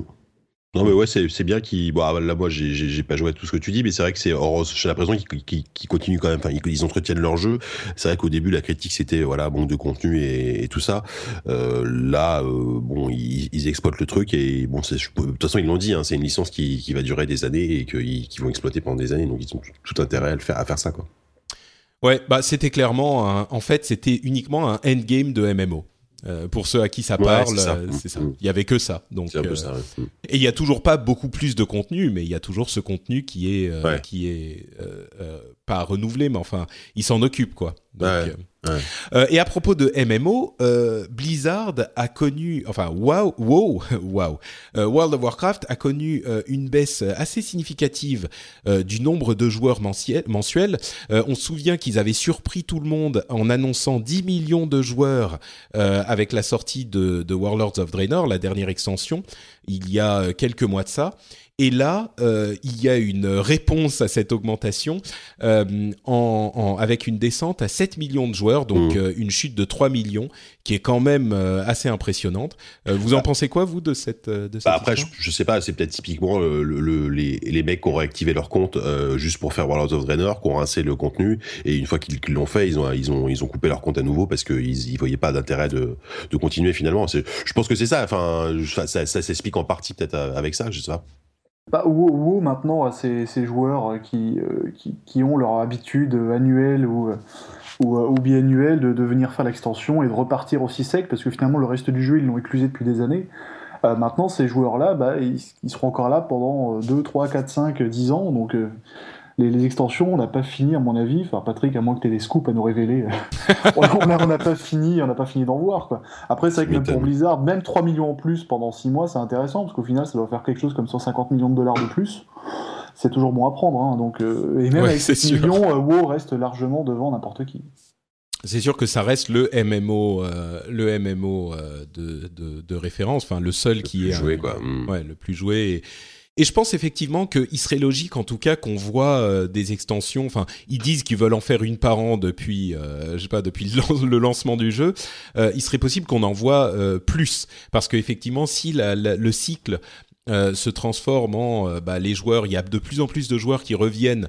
Euh, peut-être pas, qui, peut-être qu'il n'y en aura pas 3 millions à chaque fois. Là, c'était un truc particulièrement nostalgique. Mais s'il y a de plus en plus de joueurs qui reviennent pour deux mois, trois mois au moment de la sortie de l'extension, il serait logique de voir des extensions plus régulièrement. Ce qui mmh. était intéressant quand on regarde la courbe, en fait, du nombre de joueurs mensuels en fonction de toutes les annonces qu'ils ont fait, c'est que particulièrement pour cette, euh, cette extension-là, on a eu un pic à 10 millions et euh, donc tout de suite ensuite c'est revenu à 7 millions qui était le niveau auquel c'était à l'annonce précédente à peu près. Hein. Donc on a une courbe qui est qui fait une très belle euh, une très belle colline en fait. On a la courbe en cloche et la courbe en cloche si on enlève cette annonce à 10 millions, est hyper stable. Donc là, on est sur la pente descendante de la cloche qui est en train de s'adoucir un petit peu. Et donc on a effectivement cette euh, cette euh, euh, cette courbe naturelle qui suit le, le la, la, redescente en douceur, l'atterrissage en douceur qui risque de durer encore Dieu sait combien d'années pour World of Warcraft, avec cette ce pic quoi. Donc je me demande si à terme ça va pas devenir des pics plus ou moins élevés avec un retour à la baseline, à la normale, des pics au moment des sorties des extensions. quoi, la, la, base la base de joueurs habituels va forcément finir par s'éroder. Après, WoW, j'ai l'impression que maintenant, il y a beaucoup de joueurs qui vont juste pour le plaisir d'être dedans et discuter avec des gens et de, se retrouver. Enfin, pour moi, j'ai l'impression que les 7 millions de joueurs qui diminueront peut-être à terme, c'est des gens qui ont un abonnement à WoW comme ils auraient un abonnement à Deezer ou à Netflix. C'est possible. C'est un service d'habitude. Euh, ils s'en servent pas forcément tout le temps, et peut-être qu'ils ont plus forcément de quête à faire, mais ils y vont juste pour aller euh, faire la fête de la hmm. bière, ou aller voir leurs potes, ou discuter. Vu le nombre de gens qui se sont fait des amis, ou voir qui ont trouvé euh, l'âme sœur sur WoW, ça m'étonnerait pas qu'il y ait cette habitude un petit peu, qui est une espèce de. qui voit ça limite plus comme un chat pour certains que, que comme un jeu derrière. Quoi. Ouais, c'est le premier Facebook en fait, WoW. Quoi. c'est un point de vue intéressant. C'est pire que ça, c'est un euh, Second World qui a réussi. Quoi. Second, ouais, c'est ça, ouais. euh, et puis bon, je pense qu'on s'inquiète pas trop pour Blizzard, euh, déjà avec Hearthstone euh, et, et, Heroes of the Storm et, Overwatch qui va arriver, je pense que ils savent prendre le tournant. D'ailleurs, entre parenthèses, Heroes of the Storm, pour les fans de MOBA, il y a 8 millions de personnes qui sont dans la bêta quand même. Euh, enfin qui se sont inscrits à la bêta à un moment. Ils jouent pas tous évidemment, mais j'étais surpris par ce chiffre de 8 millions. C'est quand même, euh, c'est quand même pas mal quoi. Bah, ils ont ils ont distribué tellement de clés bizarres que ah ouais, que ouais, c'était vraiment facile d'en choper une et du coup bah les gens ils disent ouais bah je vais quand même essayer euh, et et puis même bah ça reste un MOBA, ça reste du MOBA donc c'est quand même un genre qui est tellement populaire sur le PC que. C'est sûr. ouais ouais c'est sûr. Mais moi je pensais que ça serait parce que les clés sont arrivées il y a depuis un mois. Moi il y a plein de gens qui m'ont très gentiment envoyé des clés en disant ah si tes auditeurs en veulent, mais tout le monde en avait quoi. C'était, ah il y en avait des, dizaines quoi. Euh, et enfin des dizaines, des dizaines de millions. mais euh, mais moi je pensais que le nombre de personnes qui auraient essayé serait à je sais pas 2 3 millions, 8 ça m'a paru beaucoup quand même. Il faut savoir que un jeu comme euh, League of Legends des, de nombre de joueurs actifs, c'est 60 ou 70 millions, quelque chose comme ça. Donc c'est monstrueux. C'est monstrueux. Mais mais je pensais pas que en bêta Heroes arriverait à, à 8 bah, Est-ce que c'est un indice euh, de, du futur succès du jeu euh, qui pourra peut-être talonner C'est peut-être le seul, c'est peut-être le premier MOBA qui va dépasser LoL, on verra. Hein. Non, je pense pas. Je pense, pas. Je pense pas. Moi, je crois pas. Ah, tu sais, Blizzard, ils ont quand même la capacité à. Enfin, on l'a vu. Hein, LoL est tellement installé depuis le temps que c'est. Ouais, ouais. Hmm. Je peux pas. Je crois que c'est un petit peu. un jeu qui a 5 ans comme ça, enfin, qui est déjà tellement installé. Je pense que je pense que Heroes aura sa place, hein, mais mais mais LoL et le, le World of Warcraft de du MOBA. Donc, mm. Euh, alors il y a de la place pour des énormes joueurs comme Valve avec Dota 2 ou Blizzard pour, avec Heroes, mais je serais vraiment surpris qu'ils euh, qu'ils atteignent même euh, une partie significative de, la population de LoL. Mais on verra, hein, tout est possible. S'il y en a qui peuvent réussir, c'est des gens comme Valve ou Blizzard. Mais on en reparlera dans trois ans dans le rendez-vous jeu 75. Ouais, c'est ça. Ubisoft, bon, rien de très particulier, mais on, on, devrait avoir en fait demain, au moment de l'enregistrement de cette émission, le reveal de Assassin's Creed. Alors comment ils l'ont appelé? Assassin's Creed Syndicate, voilà, euh, qui ne s'appellera pas Assassin's Creed Victory finalement, le, mm. contrairement au leak euh, qu'on avait vu, mais qui se passerait dans l'Angleterre euh, victorienne. Bon, ça. Il y aurait Sherlock Holmes comme personnage secondaire. Ouais. ça c'est cool. Ouais, ouais. Ouais, non, mais franchement, non, enfin après, euh, moi c'est marrant. Enfin, je sais pas si vous c'est pareil, mais j'ai une relation particulière avec Assassin's Creed. Je suis, je suis toujours hyper, euh, j'ai toujours hyper envie d'y jouer et j'y joue quelques heures et je m'ennuie en fait finalement assez vite. C'est un peu mais j'ai toujours envie d'y jouer parce que là l'univers, encore une fois, Londres, enfin le Londres victorien, moi, je, bah, moi ça me fait rêver quoi. La reconstitution dans les jeux est toujours magnifique. Voilà, les, jeux, en, termes d'univers, sont merveilleux. C'est le gameplay derrière qui pêche. Euh, L'histoire qui, qui, qui, a tendance à se ressembler. Bon, là, il y aura un grappin. C'est cool, le grappin dans le jeu. Ça fait longtemps qu'on n'a pas vu. Euh, mais euh, mais le, le, problème, c'est que je veux pas paraître cynique ou quoi, mais les assassins, on joue au même jeu depuis 8 ans. C'est valable pour beaucoup de FPS, hein, je suis d'accord. Mais c'est pas des jeux dans lesquels on s'investit 25-30 heures comme dans Assassin. Et moi, aujourd'hui, j'en peux plus. Quoi. Bah, Donc, je suis ravi de découvrir l'univers à un E3. La Confubie, pour moi, c'est toujours une des meilleures, une des plus belles à suivre. Et, et c'est rarement une de celles où on s'ennuie. Maintenant, bon, le jeu derrière, nous, ce qu'on avait adoré à l'époque de AJV, c'était dans Black Flag, c'était les bateaux. On disait génial, des bateaux, c'est une nouveauté, c'est super intéressant, c'est cool. Bah, pas de bol, ils l'ont viré derrière. Moi, j'avoue que euh, j'avais, euh, j'ai jamais vraiment joué énormément à Assassin's Creed. J'avais fait le 2 euh, pendant peut-être la moitié. Et j'avais, je m'étais dit, ah là, je vais jouer à Black Flag. ça va être parce que justement, il était, il faisait partie d'un, du PS Plus à un moment, je crois. Et, et, je me suis dit, ah, je vais jouer à Black Flag. il s'est passé 4 ans entre les deux jeux. Il va y avoir des trucs incroyables. Et j'ai été très très choqué de me retrouver à faire du exactement la même chose, mais dans la forêt vierge sur l'île au début où on est euh, où on est. Et bon, après je suis arrivé jusqu'au bateau, c'était marrant, mais enfin ça avait plus grand chose à voir. Et du coup, j'ai pris euh, Assassin's Creed Unity, qui était mais qui est tellement beau, mais tellement beau, c'est c'est c'est saisissant quoi. L'année dernière, je me souviens, j'étais dans les rues de Paris. En plus, c'est Paris, c'est émotionnel pour moi, bah mais avec avec la foule et le détail de Notre-Dame. Enfin, j'étais, ça m'avait, c'était mind blown quoi. C'était, mais j'ai fait, je l'ai fini hein, quand même. Je suis allé au bout. Il y avait des trucs sympas, franchement. Il y avait des passages assez marrants. Il y avait des, mais c'est vrai que euh, sur la longueur, il y avait quand même un petit peu de, lassitude qui s'était installée. Mais c'est comme pour tous les jeux qui sortent un an, un, an enfin tous les ans, quoi. Bah c'est pareil avec Call of Duty, c'est pareil avec euh, tous ces jeux-là.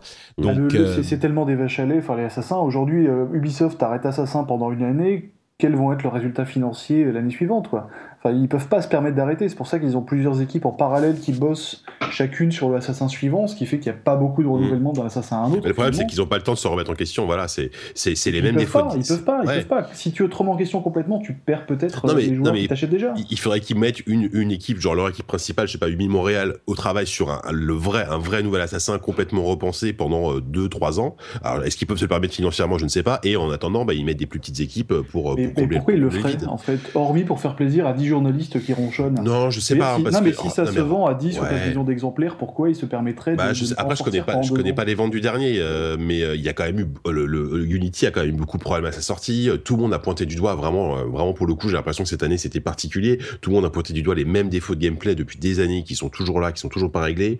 après, peut-être que effectivement ils s'en foutent et que finalement ils en vendent quand même 15 millions et que qu'ils s'en tapent.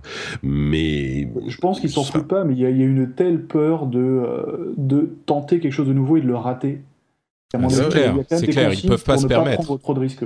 C'est devenu, c'est devenu une part tellement énorme de leurs revenus. Assassin's Creed, ils mm. peuvent pas. Ils peuvent, c'est comme Call of Duty, ils peuvent pas trop changer. C'est, mais c'est, comme euh, World of Warcraft finalement. Tu peux avec une extension euh, ou un nouveau jeu ou un nouvel opus d'un truc qui sort euh, tous les ans ou tous les deux ans pour un truc qui a une telle communauté, tu peux changer un peu, mais tu peux pas trop le transformer. Euh, sinon, si tu fais quelque chose de complètement nouveau, les gens vont être. Euh, enfin, c'est un trop, c'est un un coup de poker trop gros, tu vois. Tu peux tout à fait faire euh, ça comme tu le fais, et puis euh, faire un coup de poker sur un autre jeu. Mine de rien, on a vu des jeux quand même assez intéressants, surtout chez Ubisoft, bah des trucs un petit peu indés. Essayé, en tout cas. Voilà, ah oui, oui, ils ont essayé. Euh, mais non, non, non, même pas que des trucs indés. Je pense à des trucs comme The Crew, par exemple. Bon, il s'est trouvé que c'était pas un succès interplanétaire, mais bon, c'était un truc un petit peu intéressant.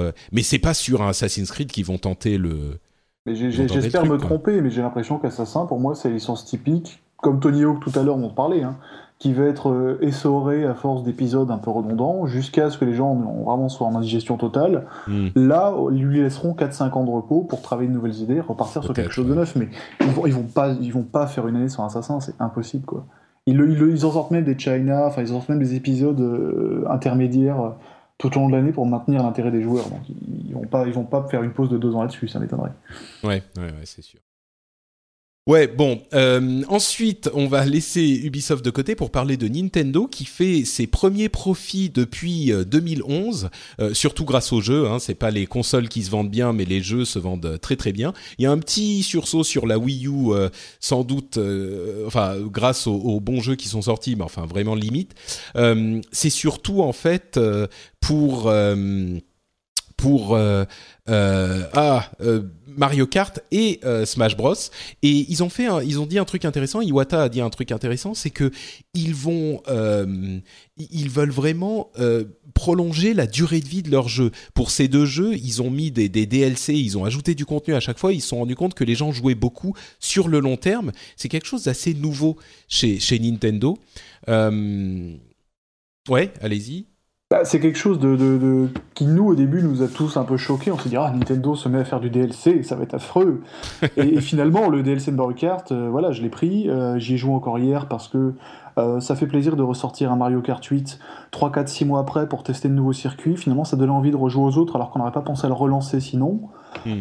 et puis, globalement, pour l'instant, leurs DLC sont soit complètement cosmétiques, soit plutôt intéressants en termes de fond. Enfin, Nintendo, pour l'instant, ne fait pas n'importe quoi avec ces DLC. Ils ont bien réussi leur coup. on a, on a vu des trucs. Euh, ouais, on a vu des trucs un petit peu limites sur euh, sur d'autres euh, d'autres jeux ici et là, mais là encore, je pense qu'ils testent les limites. mais bon, d'autres choses du, du, côté de Nintendo. ah, y a, ils vont avoir des des, des attractions dans les parcs Universal. Ça c'est marrant si vous êtes aux États-Unis. Euh, ils ont vendu 10 millions d'amiibo et ils arrivent toujours pas à suivre la demande. Euh, moi, je, je, me demandais, mais d'où ça sort tous ces trucs? En fait, c'est surtout les Américains. Ils, vendent 66%, enfin deux tiers de leur inventaire. C'est aux États-Unis que ça part. Donc euh, bon, je comprends effectivement pourquoi moi je comprends pas trop. Je dois pas être dans le même délire.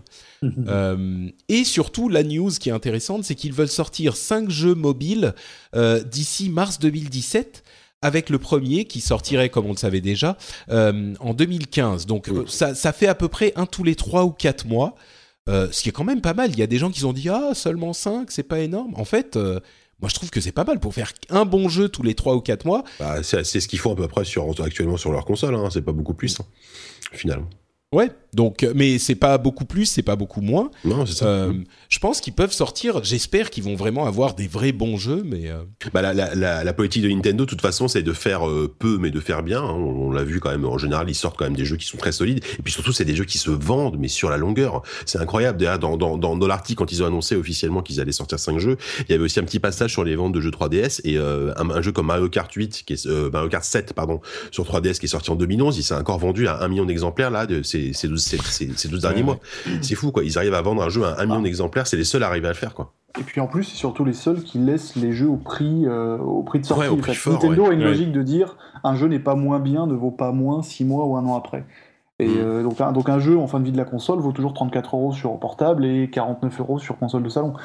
Sur mobile, je, je demande si cette stratégie est applicable. Déjà, s'ils vont faire sur du payant ou sur du freemium, ça sera déjà un grand, un grand tournant. Ça sera la Parce que un, un Picross 3D2 sur mobile, j'achète directement. Bah oui, c'est ça. Hmm. Moi, je, je, les, je, les, vois bien quand même arriver sur un truc euh, payant. Enfin, sortir, j'espère, enfin, en tout cas, c'est ce que je souhaite, sortir par exemple un vrai Mario pensé pour du, pensé pour du mobile, vendu 3 euh, euros, mais a priori, ce sera un carton. Il n'y a pas de raison que ce soit pas un carton, quoi.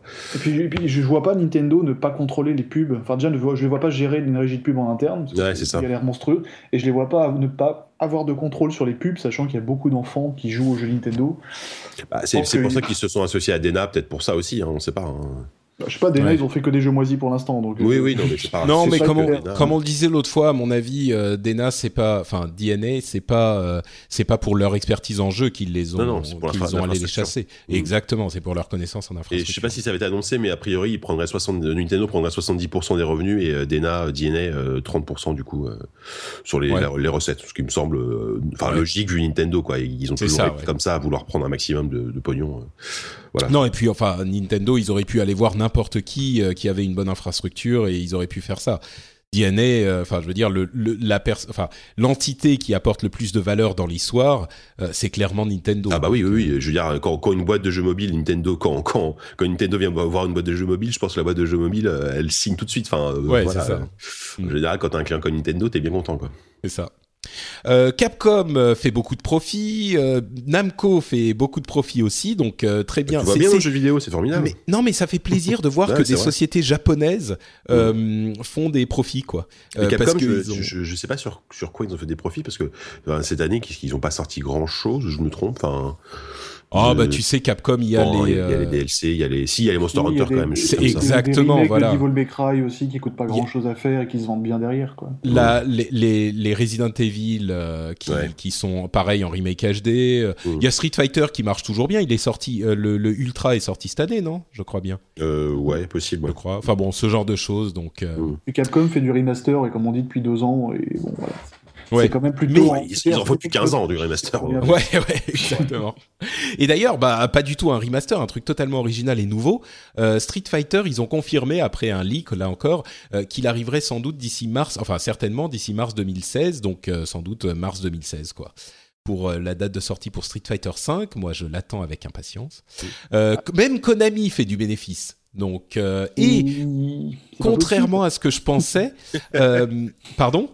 C'est pas possible. Mais oui, mais qu'est-ce qui se passe? Et, contrairement à ce que je pensais, c'est grâce aux jeux vidéo euh, qu'ils font du, bénéfice. Mais alors, attention, euh, là encore, on parle de petits euh, jeux vidéo, jeux vidéo pourris sur mobile, ce genre de trucs, quoi. C'est, c'est, ah ah, ils sont, ils sont dans une transition intéressante. Ça, il, y a cette rumeur assistante que Konami souhaiterait passer sur du mobile à 100%, hein, de toute façon. Donc, Exactement. Et bon, ils font de l'argent. Rumeur, hein. Ouais, ils font de l'argent euh, avec euh, les machines à sous. Euh, ils perdent, ils font beaucoup de salles de sport pour ceux qui savent pas, des salles de sport, machines à sous, pachinko, etc. Ils perdent un tout petit peu d'argent sur les salles de sport, ils gagnent un tout petit peu d'argent sur les pachinko. Je regarde les chiffres très joliment mis en, graphique par Oscar Lemaire, le, qui officie notamment chez, chez Gamecult, mais qui, donne des, infos très intéressantes sur Twitter. Et donc, les machines à sous, ça fait un peu d'argent, les, jeux vidéo, ça fait beaucoup d'argent. Moi, je me disais euh, peut-être que qu'ils veulent sortir du jeu vidéo euh, tout court. Là, en l'occurrence, ça a pas l'air d'être le cas, mais peut-être qu'ils veulent sortir du jeu vidéo console, console, euh, etc. Je pense pas, vu l'argent qu'ils font sur les jeux vidéo. Mais par contre, ce qu'on a entendu, et là, on passe à une autre, euh, un autre domaine, euh, c'est avec la, c'est l'annulation pure et simple de Silent Hills qui a fait pleurer beaucoup de gens dans le, le monde entier, qui était voilà, qui n'était pas forcément surprenante vu le, le, le, les rumeurs, enfin l'annonce euh, qu'on avait vue avec Konami mm. et, et, Kojima plutôt.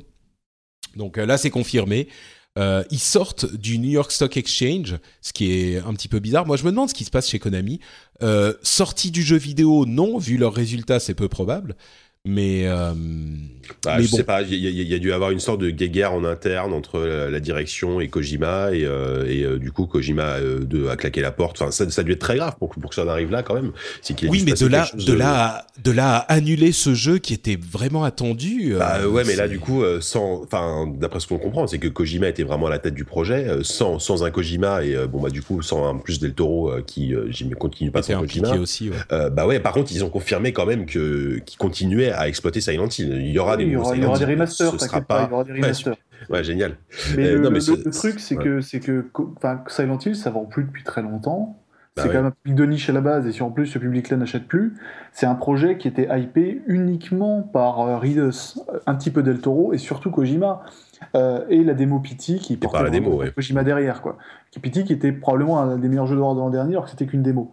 Euh, derrière, tu enlèves tout ça. Qu'est-ce qui reste à Silent Hills, hormis un bon vieux Silent Hill que personne n'achète c'est pas faux, ouais, ouais, non, mais quel, quel intérêt de se lancer dans un projet qui devient d'un coup beaucoup plus casse-gueule Non, puis ça, ça, se serait appelé euh, autrement. Je pense que le, le, le, buzz aurait été pareil au final. Hein. Euh. Malheureusement, c'est pas le nom de la licence qui fait vendre aujourd'hui, quoi.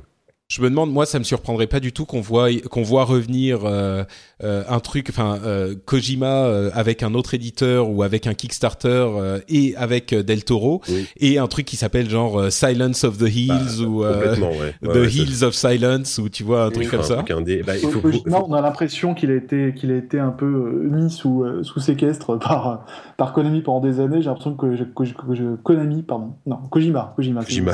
Kojima va vouloir surtout prendre son indépendance et euh, peut-être lever des fonds et faire quelque bah chose un petit peu de son côté, en totale liberté, sans pression. Euh. Hmm. Et... À mon avis, c'est là qu'on va. Pardon, vas-y, Jika. Non, je disais juste que, je, rappelle juste que Del Toro était, ça fait des années qu'il travaille sur un, enfin, qui veut, qui veut faire de l'horreur dans le jeu vidéo. Il, travaillait sur un jeu qui s'appelait Insane avec euh, THQ avant que l'éditeur euh, se ferme. Et je, pareil, on suppose aussi que les idées qu'il avait pour Insane euh, se, sont répercutées dans ce projet Silent Hill. Du coup, s'il continue à s'associer, je pense que le, le, il y a une espèce de, truc autour de Del Toro qui veut faire de l'horreur dans le jeu vidéo. Je pense que ça va J'espère que ça va finir par aboutir peut-être avec Kojima sous forme d'un projet indé ou avec un autre éditeur. Ouais, à mon avis, Kojima sans un éditeur dessus, euh, enfin, j'ai l'impression que c'est un peu une diva.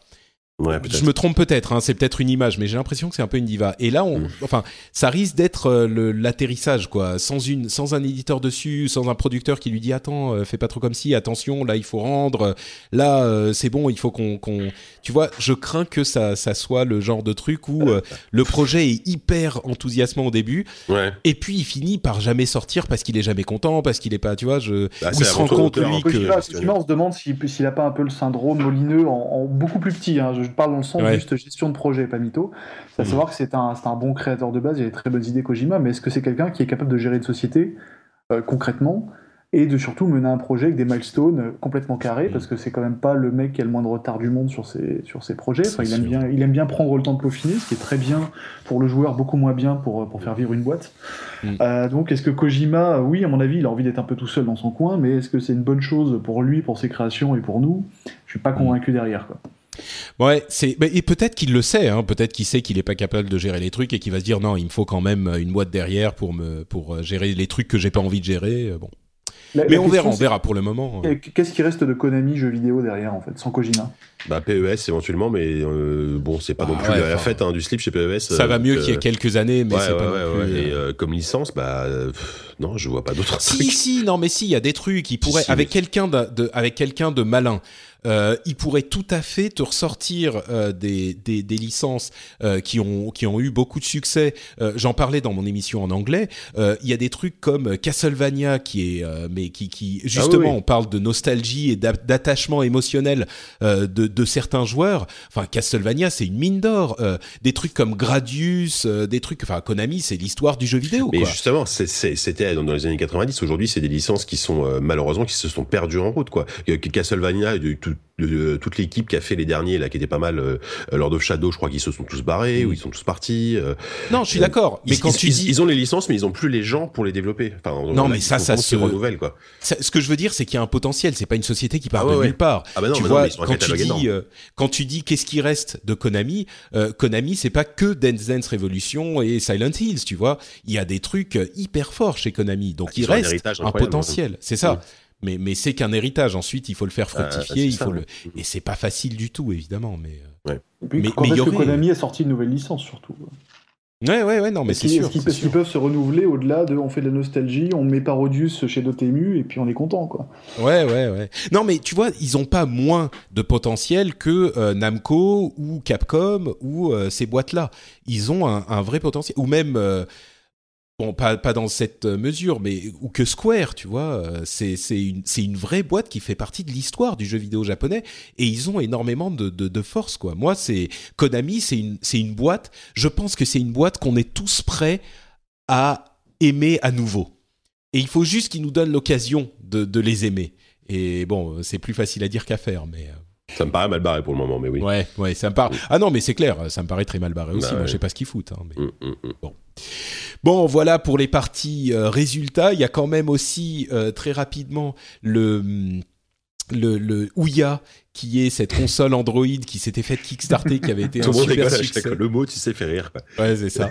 et en fait, euh, ils arrivent pas à gérer leurs dettes et donc ils cherchent un, un acheteur pour Ouya. Ça, moi, ça me fait rire parce que j'aime pas dire euh, je vous l'avais dit, mais au moment de Ouya, je me souviens que il y a une énorme partie de l'industrie, euh, de l'industrie tech en particulier, qui disait ah oui voilà les mini consoles c'est le futur, pourquoi s'emmerder à développer des gros trucs alors qu'on peut avoir le gaming sur Android directement sur sa télé, voilà c'est le futur. Et tous ces gens là, c'était des gens qui connaissaient la tech très bien, mais qui n'étaient pas des joueurs. Et, mon sentiment à ce moment-là, et ce que je disais, c'était mais attendez un peu que qu'il y ait ça c'est un truc c'est un épiphénomène. Attendez que les vraies consoles que la nouvelle génération de consoles arrive et plus personne ne pensera à la Ouya quoi. C'est ça va être oublié en, deux mois. Et bon effectivement ça s'est révélé mais euh, ça s'est révélé vrai mais la, Ouya, ce qui est génial, c'est qu'après ceux qui ont lâché 99 dollars pour l'acheter, moi j'attends de voir celui qui va lâcher 99 millions, qui sera un peu le, roi, le, roi, des cocos, tu vois, qui, je suis, je suis sûr qu'il est possible d'en faire quelque chose là où il y a, il est possible de faire un truc genre, je sais pas, un, un, un, media center, quelque chose. Voilà, exactement, un, OS pour télévision, pour smart télé, euh, ce genre de mm. truc, tu vois. Mais Bah, j'ai une pensée pour notre ami Corentin Lamy qui s'est acheté une Ouya, je crois, même à l'époque de Kickstarter, et qui aujourd'hui s'en sert pour regarder des séries. Quoi. Bah, pourquoi pas Pourquoi pas Parce que ça marche pas très bien, il m'a dit. Mais il ah oui, en plus. Il, en plus. il, enfin, il nous avait avoué qu'il l'avait acheté tout en sachant que c'était nul. En fait. Ouais. bon, au moins ça, ça le, ça le légitimise quand même un petit peu. Au moins, c'est pas, c'est pas autant un, comment on a dit, un gog gog que, que les autres. Euh, PC, le, le, PC va avoir sa conférence autour de l'E3. C'est pas tout à fait euh, une conférence officielle à l'E3, mais il y a une conférence qui est organisée par, alors c'est qui? C'est Nvidia, Razer, euh, PC Gamer, etc. Euh, expandable du PC, quoi. C'est Nvidia, Razer, euh, je sais plus quoi, mais c'est un peu ça, ouais. Euh, et on aura, euh, alors, on aura euh, Cliff Blazinski, Blizzard, Square Enix, Devolver Digital. donc, il y aura plein de, de, de monde, plein de beaux mondes du PC. évidemment, pas tout le monde parce que le PC c'est énorme, mais c'est marrant. Moi, j'ai eu une réaction un petit peu. bah oui, d'accord, mais le PC n'a jamais été absent de, de, du, de l'E3. Je veux dire, le PC est mm. partout. C'est le PC, c'est le l'ADN du jeu vidéo. Et dans toutes les conférences, on parle aussi de PC.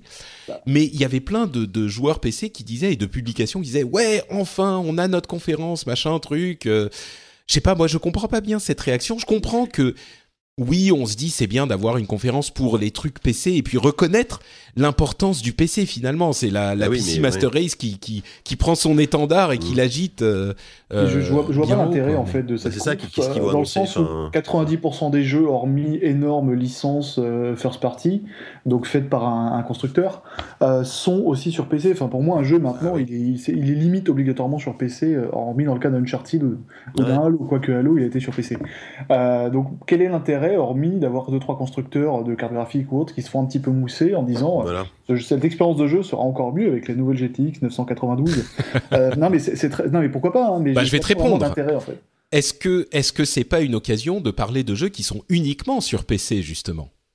Ouais, peut-être, mais il y, aura, y aura des annonces, quoi, à part dire, ouais, bah, bah voilà, vous avez des MOBA, des MMO, euh, il y a des jeux de stratégie que vous n'avez pas sur, euh, sur console. Ouais, so what, enfin, tu vois, je sais pas.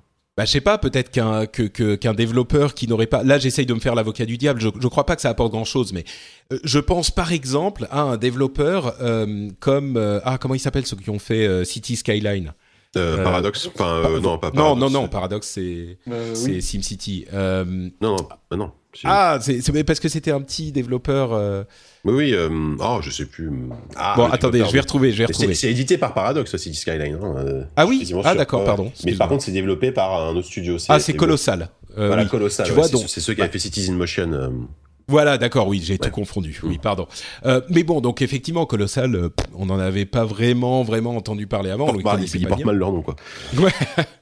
et, euh, et tu vois, un éditeur comme ça, je parle même pas des des des, des indés totalement indés qui, qui eux ont, ont, difficilement une voix à faire entendre, à moins qu'ils soient pris par les, les, développeurs, enfin par les constructeurs de grosses consoles qui veulent se donner une légitimité indé. Mais ce type de développeurs qui font des jeux uniquement sur PC, il y en a plein, euh, et peut-être qu'ils ont besoin d'un endroit où euh, on, on, peut les entendre. Je vais pas parler de Cliff Lesinski qui va se faire euh, mousser partout. Enfin, je veux dire, de, évidemment, il est connu, donc euh, mm. on, on, on, peut euh, en entendre parler ailleurs. Mais, ni de Blizzard, c'est un petit peu la même histoire, même s'ils font certains jeux qui sont uniquement sur PC, mais je veux dire, ce type de développeurs, peut-être qu'ils peuvent avoir voix au chapitre là-bas, là, ils, ouais, auraient, pas. Mais comment est-ce que tu hiérarchises qui est sur scène et qui n'y est pas? Enfin, qui décide? Ah, Un constructeur, des, enfin, un Sony, en fait, Sony décide qui, qui y a dans sa conf et, et, et, la présente. Maintenant, une conf PC qui est une espèce de conglomérat d'éditeurs et de constructeurs, euh, qui décide que euh, Oli Oli 2 n'a pas le droit d'y être, mais que City Skyline aura le droit Est-ce que c'est celui qui aura mis de l'argent? Est-ce que c'est celui bah, qui plus oui. l'autre? Tu vois, c'est je comprends pas en fait vraiment parce que le petit qui n'a pas beaucoup de moyens mais qui est peut-être très bien n'y sera peut-être pas plus que qu'il ne l'était actuellement, tu vois. Mmh, ouais, je sais pas. Moi, je crois que ça peut donner. Enfin, bon, non, à vrai dire, je j'y crois pas vraiment, vraiment, mais je me dis qu'il y a une possibilité. Tu vois, ça peut. Euh, bah oui, ça va être, je sais pas, Twitch, Nvidia, Razer, je sais pas quoi. Ils font un un, un euh, comité et puis ils décident qui vont inviter, qui va qui ils vont pas inviter. Et ces gens-là vont sans doute avoir euh, beaucoup plus d'attention pour les développeurs euh, qui font que du PC que euh, d'autres d'autres éditeurs, tu vois.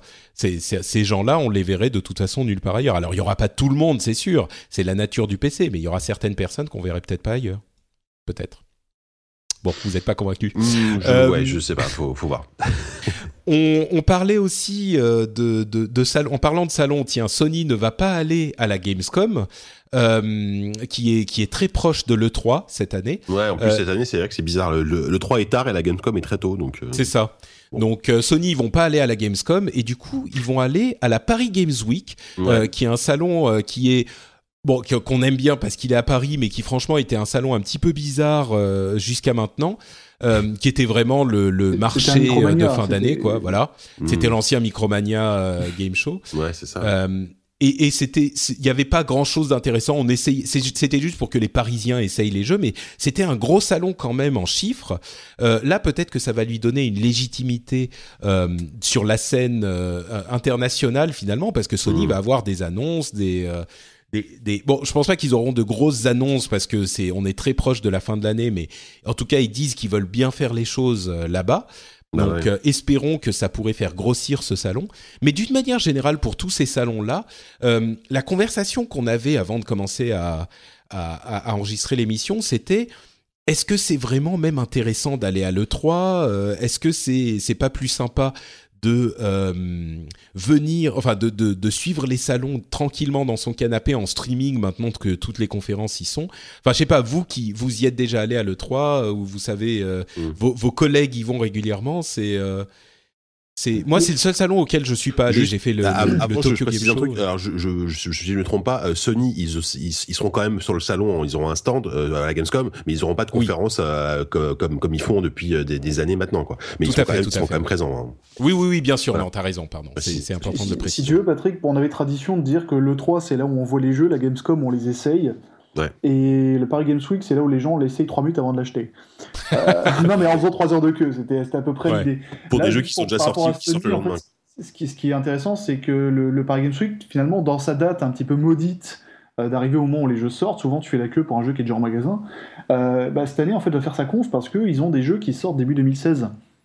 Et donc, comme les jeux, ne certains gros jeux ne sortent plus en octobre, mais sortent en début d'année suivante, bah, finalement, ils retrouvent une légitimité à montrer des jeux un peu en exclusivité. Donc ça, c'est intéressant.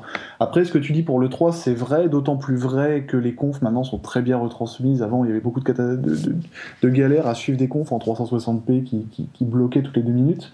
Maintenant, ça marche quand même plutôt très bien. Et souvent, les éditeurs font des post 3 la semaine suivante dans leurs locaux parisiens où on peut essayer une bonne partie des démos, peut-être pas les jeux les moins avancés, mais une bonne partie des démos intéressantes en tout cas.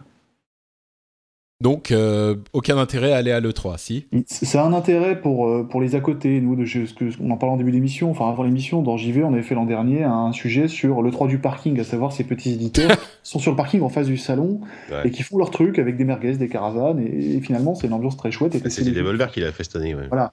Oui, il l'avait fait l'année dernière. Ça, tu ne le vois pas euh, sur des streams, sur des, sur des bandes annonces, parce que tu te rends pas compte de l'ambiance que c'est.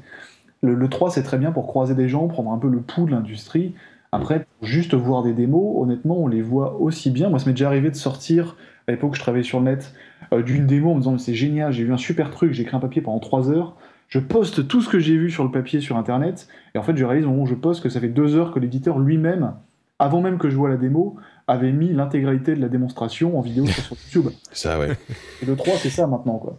Mm. Ouais. Après, le, le, le, aussi un, un intérêt peut-être, c'est euh, bon, il y a évidemment, on peut suivre des conférences maintenant en streaming euh, de, depuis chez soi, mais quand on est sur place, ah, il y a toujours le, le post-conférence au-delà des petits fours et du champagne. Attention, hein. euh, il y a euh, il y a aussi des bornes de démos où souvent tu peux jouer tout de suite à, à, des démos de jeux qui ont été montrés pendant la conférence, ce qui est pas forcément le cas chez Sony, chez Microsoft par exemple, ce qui est pas forcément le cas euh, même même à Paris plus tard, tu vois. Donc il y a, y, a, quand même des petites exclus que tu peux avoir à le 3, mais par exemple, moi c'est vrai je préfère largement euh, en termes de contenu la Gamescom parce que déjà c'est un peu plus PC et euh, et là, vraiment, tu, tu, tu, peux jouer quasiment à chaque fois. Tu, enfin, tous les jeux que tu vois, tu peux y jouer. Euh, c'est un salon qui est très très bien fait parce qu'il y a une partie publique où il y a beaucoup de monde, mais il y a aussi tout le, salon business entre guillemets où là les journalistes se rendent pour les rendez-vous. Le business center. Le business center, bah tu connais Patrick, mais oui, très bien, qui, est, qui, est, vraiment bien fichu et il y, a, y, a, beaucoup de démos jouables. donc c'est, je trouve que c'est un salon plus intéressant, pas forcément pour les annonces comme on, comme on disait, mais les annonces effectivement les conférences suffisent la plupart du temps de le 3, mais pour vraiment enfin, découvrir les jeux et y jouer et faire, de, donner nos impressions. Quoi. Après, le 3, ça a un côté mythique quand même. Enfin, c'est très bien pour la presse média. ouais. puisqu'ils envoient, enfin, certains éditeurs ou constructeurs invitent des médias généralistes là-bas pour faire découvrir le salon, découvrir le jeu vidéo. Et si on se retrouve avec des sujets sur TF1, euh, sur le 3, bah, c'est aussi grâce à ça. Quoi. Mm. ce, salon-là et cette visibilité, le côté un peu flamboyant de, de son lieu, euh, permettent aussi d'ailleurs de mettre le jeu vidéo en avant, autre. Bah voilà, t'as un rayonnement, as un rayonnement mondial qui est énorme, le 3 par rapport à par rapport à une Gamescom, euh, que finalement peu, de gens, enfin en termes de, rayonnement, c'est assez faible. Mm. Et étrangement, enfin ironiquement, le, le, le la Gamescom est un salon, enfin c'est le plus gros salon du jeu vidéo en chiffres, enfin c'est des, chiffres de, nombre de visiteurs invraisemblables. Après, la, bah oui, mais la Gamescom c'est un salon public par rapport. C'est sûr, oui, oui, non, bien sûr. un salon euh, professionnel. Bien sûr, bien sûr. Mais euh, c'est vrai que moi j'ai fait, enfin j'en ai fait quand même pas mal maintenant des salons. J'ai fait euh, le Tokyo Game Show à la grande époque, début des années 2000. J'en ai fait plusieurs quand j'habitais au Japon. J'ai fait la Gamescom 58. j'ai fait la, la, BlizzCon, je sais pas, j'ai dû y aller huit fois. C'est un petit peu particulier parce que c'est un seul éditeur, mais voilà, j'ai fait la, Paris Games Week. Le 3, bon, c'est le seul que j'ai pas fait, mais j'ai pas vraiment d'envie d'y aller. C'est un peu, enfin, le, le même, je sais pas si c'est la même chose à le 3, mais même à la Gamescom, si t'es pas, euh, même pour les journées presse, euh, c'est parfois assez compliqué d'essayer les jeux.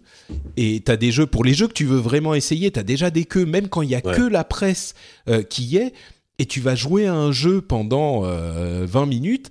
Et franchement, oui, tu vas y jouer, tu as un petit peu plus d'impression, mais à moins que tu doives vraiment écrire un papier dessus et que tu puisses dire, bah oui, je l'ai essayé, donc je peux en parler, euh, la vidéo en tant que joueur va te donner, entre le fait de, de, regarder la vidéo de la PlayStation, comme tu disais Bruno, euh, euh, qui est mise en ligne par l'éditeur en super qualité 20 minutes après le truc, je suis pas, enfin à moins d'être dans une dans un salon, une conférence d'un truc dont on est complètement fanboy, genre moi quand je suis à la BlizzCon, je suis comme un fou. Et il y a une ambiance qui est sympa et le fait de retrouver des potes, voilà. Mais moi, je suis bien mieux chez moi à regarder le truc, à commenter sur Twitter, peut-être à faire une sorte de live sur la conférence pour commenter avec les potes et avec les les, les gens que ça intéresse. Mais enfin il faut qu'elles existent forcément parce que si elles n'existaient pas, bah on n'aurait rien à streamer et à commenter. Mais euh, oui, je sais pas. Je suis, je suis assez, euh, enfin pas sceptique, mais j'hésite à, j'hésitais à aller à le 3 cette année et euh, je sais pas, vous vous recommandez d'y bah, aller quand on est Ouais, quand même. Enfin, disons que, enfin, c'est c'est quand même bien à faire au moins une fois ou deux. Enfin, moi, je sais que j'y suis allé que, mm. que, entre guillemets deux fois, mais j'ai vraiment beaucoup aimé les voyages. Puis bon, il y a côté, voilà, faut pas se le cacher. Voilà, on part à Los Angeles, c'est le soleil, c'est c'est le c'est le 3. Il y a, y a, quand même une sorte de, de c'est comme le festival de Cannes, quoi. Il y a une sorte d'effervescence euh, où t'es super. Il y a une aura, tout simplement. Voilà, il y a une aura. T'es super content d'être là, même si au final, quand tu rentres, tu te dis pas, ouais, j'ai vu des trucs incroyables que personne n'a vu. Ça, c'est évident. Euh, mais voilà, le, rien que le fait d'être dans, dans la salle dans, pendant une conférence, moi moi j'étais dans la salle euh, de la, chez Nintendo quand ils ont lancé la Wii U. Bon, ça, ça a été un petit peu mal. non mais et, justement, et c'est là que c'était intéressant, c'est que euh, les, les, gens qui, ont suivi la conférence euh, à distance euh, il y a quand même énormément de gens qui n'ont pas compris le concept de la machine, de la machine alors que quand, tu étais sur place, euh, on, a tout de suite compris comment ça fonctionnait parce qu'il y avait les démos, etc. Donc euh, il, là, il y a un intérêt quand même à être sur place aussi parce que parce que t'as un ressenti qui est pas le même non plus. Euh, voilà. Après, évidemment, j'irai pas dire que ça vaut le coup de, de, de dépenser X milliers d'euros pour partir là-bas tous les ans. Mm. Mais c'est, c'est voilà, c'est, c'est vrai que les arguments vraiment pour y aller sont, sont pas évidents, mais voilà, c'est un truc à faire parce que parce que parce que c'est une expérience à vivre au moins une fois, mm. je pense. Bon, ils, existent. Pardon, vas-y, je t'en prie. Vas-y, Bruno. Non, non, vas-y. Non, je disais le 3 après, par contre, c'est vrai qu'il y a. On, en revient. Comme, on en revient déjà, c'est plutôt. Ouais, c'est. Il vaut mieux, oui on en revient. Bon, moi, je me suis tapé les, les confs pourris, le 3 2007 dans les hôtels, euh, Wii Music, euh, la balance board, j'ai droit à tout, moi. euh, mais, mais bon, cette année sera un très bon E3, puisque c'est l'année deux ans après l'annonce des consoles, donc c'est là où les jeux commencent à arriver, et les annonces. Mais le 3, c'est quand même tout un décorum qui est. Enfin, globalement, quand on le traite pour un site spécialisé ou un magazine, on passe sa journée tout seul. On passe sa journée tout seul à marcher d'une presse à une autre, c'est pas forcément très drôle. Euh, et il y a tout un décorum qui qui est cool de premier abord, surtout quand on voit les vidéos sur Internet, mais qui est très vite pénible d'avoir des musiques à fond tout le temps, des gens qui parlent très fort, l'allemand à côté qui a les chaussettes qui puent euh, en short. non, mais, il faut, faut prendre conscience que, sans vouloir, oui, ça me dérange pas, sans vouloir se plaindre parce que ça reste cool malgré tout, mais il y a quand même quelque chose de moins reluisant au-delà de, du, plaisir et de l'aura que ça peut avoir. Quoi. Le 3, ça reste un salon, ça, on est là pour travailler, et des fois tu sens que le gars pendant une demi-heure te montre une démo inintéressante, ou lui-même sait qu'il est intéressant, il te regarde, il le sait, il le voit dans tes yeux. Et euh, quand il te fait une demi-heure de PowerPoint sur un manager, bah, tu, lui-même sait que c'est chiant, il hein, n'y a, pas, a pas de mystère, mais il va continuer à la hmm. faire. C'est vrai qu'il y a des presses, des fois, c'est des trucs affreux. Tu dis, mais qu'est-ce que je viens de voir J'ai perdu une demi-heure de ma vie. Quoi. Après, après, tu sors d'un management euh, complètement inintéressant, bah, tu, tu peux tester le gamepad de la Wii U et tu peux le prendre en main deux ans avant tout le monde, et personne ne le fait. Pareil pour la 3DS. Enfin, le 3, hmm. ça reste aussi bien pour essayer du matos. On avait essayé la Vita ensemble avec JK. Euh, on était parmi les premiers à l'essayer. Enfin, quand tu es joueur, malgré tout ça, ça reste un plaisir de d'avoir ce petit privilège d'essayer des trucs avant les autres quoi c'est bête hein, mais mais ça marche très non mais c'est vrai c'est vrai et, oh, franchement il y a un truc qui est qui est qui est ah, enfin à la fois euh, un petit peu frustrant et fatigant et tout c'est vrai que les gens se rendent pas vraiment compte que quand tu vas dans ce genre de salon tu vas pour bosser et franchement, c'est t'y vas un jour avant. En plus, c'est à l'autre bout de la terre, donc ah t'as bah, le décalage horaire dans la gueule c'est hyper fatigant parce que tu marches toute la journée, il faut que tu fasses hyper attention, il faut en plus dans notre monde d'aujourd'hui avec l'internet, euh, il faut que tu publies tes trucs mais le plus vite possible parce que, tout le monde est déjà, enfin c'est éreintant. Ah bah les mecs qui bossent sur le web, eux c'est vraiment pas une partie de plaisir. Le soir au lieu d'aller au resto et de, boire un de boire un pot, ils bossent ils bossent jusqu'à 1h du mat euh, pour pour balancer des articles. Je, je, connais des monteurs qui sont qui ont fait plusieurs E3 qui n'ont jamais vu un stand. Ils arrivent, ils vont directement à la salle de presse et ils montent des vidéos toute la journée. Donc, bah, ok, ils sont allés à l'E3, mais ils en ont absolument rien vu, bah, autre que les vidéos que les mecs ont vu eux-mêmes sur le. moi, je me souviens que moi, je me souviens que quand je faisais la BlizzCon en tant que euh, que Azeroth.fr à l'époque du podcast sur World of, Warcraft, euh, j'allais à la BlizzCon, je me posais, je posais mon cul sur une chaise dans les salles de conférence. À l'époque, euh, elles n'étaient pas retransmises sur Internet en plus, et je restais dessus toute la journée pour prendre toutes les notes, regarder tout ce qui se passait. En plus, c'était hyper spécifique sur un jeu, quoi. Le soir, euh, j'allais enregistrer l'émission, ça durait une heure, une heure et demie, et puis je faisais le montage et l'uploading euh, sur les serveurs. Euh, ça, deux ou trois jours pour la conférence qui dure deux jours. Mais j'étais mort à la fin, j'étais épuisé. Et, ah oui, t'étais rincé toujours hein, à la fin de la. Et en même temps, en même temps, et je pense que c'est un petit peu la même chose pour le 3, jusqu'à ce que euh, complètement cynique et, vieux comme moi ou, mes camarades, euh, on en ait fait trop. En même temps, euh, c'est une telle fête du mmh. jeu vidéo, c'est un petit peu ce que tu disais, Jika, c'est...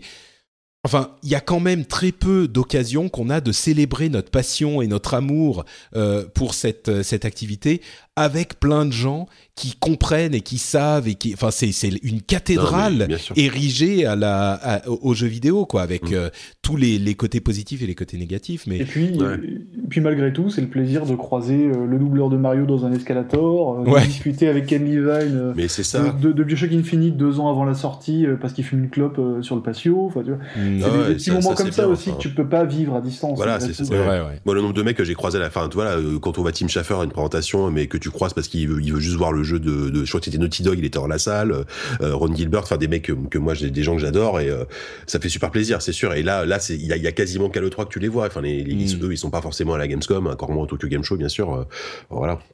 Ouais, surtout que le Tokyo Game Show aujourd'hui. Oui, bon, il y a, y a, plus grand chose malheureusement, mais, bon, bref, à part du jeu mobile, voilà. Bon, bah merci. Oui. Euh, non, non, je, voulais juste, non, je voulais juste terminer quand même pour euh, raconter peut-être ma pire presse de l'E3. Euh, c'était à l'E3. Bah oui, vas-y, Et c'était, c'était pour Destiny. C'était absolument magnifique. Donc, un an avant la sortie du jeu. Donc, j'étais quand même assez, assez excité de, de voir ça. Donc, je prends rendez-vous avec Activision avant sur Paris avec la, RP pour, pour mon, mon, créneau de présentation. Je rentre dans la salle, je suis tout content et tout. Et là, qu'est-ce qui se passe? Il nous montre, on disait, bon, on va vous montrer en exclusivité le documentaire qui sort sur YouTube demain. pour Destiny voilà, donc on, s'est tapé 10 euh, minutes de vidéo promotionnelle et après en sortant on nous dit bah si vous voulez jouer au jeu il faut aller faire la queue sur le chauffe-floor. Oh, voilà, c'était Destiny et ah. j'étais mais dépité quoi. Donc voilà, donc je, en plus le truc qui sort le lendemain quoi. Oui c'est ça un truc mais c'était genre l'exclu ouais super l'exclu euh, qui va qui dure moins de 24 heures et qu'est-ce que tu veux que je fasse? Moi je, venais pour la presse papier j'allais pas écrire euh, mes ah impressions sur un trailer quoi. Enfin c'est ridicule. non mais ça j'avais fait j'avais fait une heure et demie de queue pour pour MGS5 pour voir la démo et en fait elle avait été postée sur le net deux heures avant. Hein. Bah, c'est ça. Enfin, bon, bref. Ça, mais ça, c'est le truc sur Destiny quand même. Ça pue euh, le, le, moment où les développeurs se sont rendus compte qu'ils seraient pas prêt pour faire la démo à ce moment. C'est, ouais, c'est souvent ça. Ouais, ouais. C'est, c'est et ça. je pense qu'au dernier moment, les mecs ont changé leur plan et voilà. C'est ça, ouais. Mine de rien, c'est quand même des trucs. Enfin, moi qui ai vu le, l'autre côté du miroir, c'est un boulot pour préparer ces trucs-là, mais c'est ah invraisemblable, quoi. J'imagine. C'est, enfin, surtout chez nous, chez Blizzard, on fait, on fait presque tout nous-mêmes. On, on, gère énormément. Enfin, on, ils euh, géraient en tout cas énormément de, choses eux-mêmes. Euh, et la, la, Gamescom, par exemple, c'est un truc, mais c'est une, quantité de boulot et il faut que les développeurs soient prêts. Ils vont voyager, ils vont faire euh, parce que nous on dit on en a marre au bout d'un moment de faire de se balader, de rester assis, de machin. Les développeurs, vous imaginez quoi? Ils sont toute la journée dans une salle qui fait 2 mètres sur 2 et ils répondent aux questions des, mm. des journalistes qui allez, 90% du temps, c'est exactement les mêmes questions d'une euh, interview sur l'autre. Et, il faut faire la presse qu'il faut présenter, il faut présenter et, en plus, enfin, les développeurs, vous vous imaginez bien, c'est comme les artistes, ils sont, ils, veulent toujours avoir le, le, présenter leur jeu du, sous le meilleur jour possible. Donc, euh, s'il y a une presse, il faut préparer les vidéos, présenter, présenter les chiffres, présenter la démo, il faut qu'elle soit prête au bon moment. Euh, Enfin, c'est un boulot euh, hallucinant. Et, je vous dis franchement, enfin, pareil pour les interviews, euh, tu fais les mêmes questions, les mêmes réponses pendant deux jours euh, ou trois jours dans une minuscule salle où il y a du bruit, t'es fatigué, as, toi aussi t'as le décalage horaire si c'est à la Gamescom, et en plus, il faut que tu aies l'air sympa, quoi, parce que le, pauvre journaliste, euh, il, en a rien à foutre que tu sois, euh, que que t'aies fait la même chose pendant pendant 8 heures. Il faut quand même être un petit peu sympa, euh, tu vois. Il faut, enfin, c'est même pas qu'il faut. En plus, les, les développeurs, en tout cas ceux que je connais, généralement c'est des gens cool, quoi, tu vois. Donc ils sont. bah c'est vrai que les, les devs de Blizzard, ils sont hyper, bon, ils sont hyper corporate bien sûr, mais ils sont toujours hyper souriants, hyper enthousiastes. Enfin, tu, tu sens qu'ils sont, qui, sont bien. Enfin voilà, ils ont ils ont une sorte d'entraînement, une facilité à faire des interviews avec toujours le sourire. T'as l'impression que c'est le premier qu'ils font, quoi. Alors qu'ils viennent de 200 taper 15, quoi. Ouais, c'est sûr. Mais tu sais et, oui, il y a deux. Pardon. Tu, non, vas-y, tu sais qu'avec un pote attaché de presse, tous les ans à la Gamescom, on s'amuse sur ces jeux euh, à faire le décompte jour par jour de, euh, du nombre de journalistes qui ont posé la fameuse question du combien y a-t-il de niveaux dans votre jeu et, en, fin, en, fin de, en fin de fin de Gamescom, en fait, celui qui a, le plus grand nombre gagne une bière ou une boisson bleunée. oui, ça c'est le l'autre côté aussi parce que euh, à la Gamescom effectivement pour ceux qui ont la chance de pas bosser comme des fous jusqu'à 9h du soir pour préparer les trucs et de se lever euh, à l'aube le lendemain pour euh, vérifier tous les parce que ça aussi moi je parle de l'expérience chez Blizzard mais il y a euh, des, des, centaines de PC qui sont sur le show floor parce que Blizzard a un gros euh, un gros stand généralement là-bas. Euh, il y a des plusieurs dizaines voire des centaines de PC et il y a des gens qui s'occupent de tout ça quoi. Il y a les gens de l'informatique qui doivent s'assurer. Alors le pire, c'est quand on est sur un sur un, un PTR et qu'il y a un patch euh, qui arrive le jour, tu vois, il y a, eu un problème, il y a un truc qu'il fallait absolument patcher ou un truc comme ça. Généralement, on évite quand il y a des salons, mais euh, il y a plein de salons tout le temps où les trucs sont utilisés, donc parfois on peut pas faire autrement.